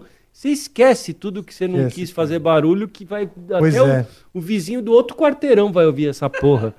Pois Pior é, que dá cara. porrada no China em casa, que isso aí. Cara, eu, eu, eu, sinceramente, às vezes eu derrubo as coisas assim nas piores horas e eu fico realmente muito chateado. Olha só, Batalha, foi muito bom ter aqui. Pô, do cara. caralho. Mesmo que isso se repita, que seja um hábito, né?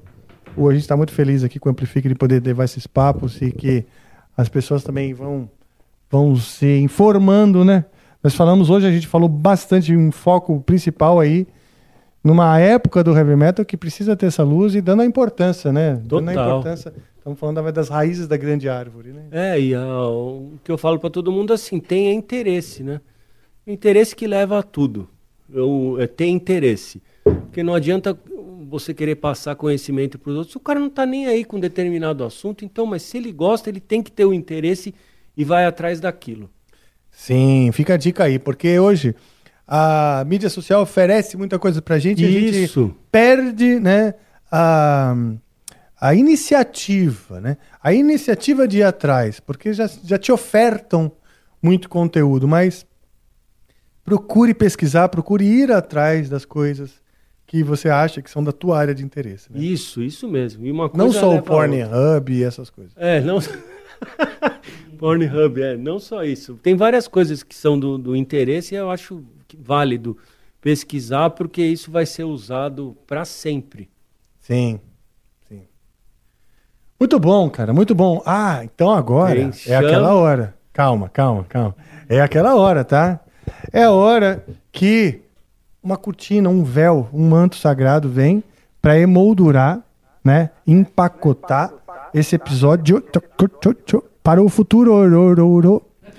E ah, porque isso agora, então, a gente encerra. Então, essa, essa entidade sagrada vem para encerrar isso aqui, empacotar e deixar para a posteridade, né?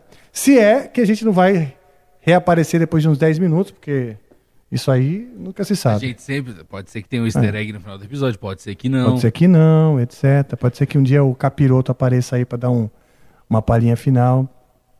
Mas, enfim, o fato é que ela está chegando, essa entidade, ela está pousando sobre nós. Né? Ela chega, eu sinto ela chegando, eu sinto ela chegando. A gente respira fundo e chama. Tá? A gente respira fundo e chama ela junto, hein? Vamos lá. Respirou. Chama a vinheta!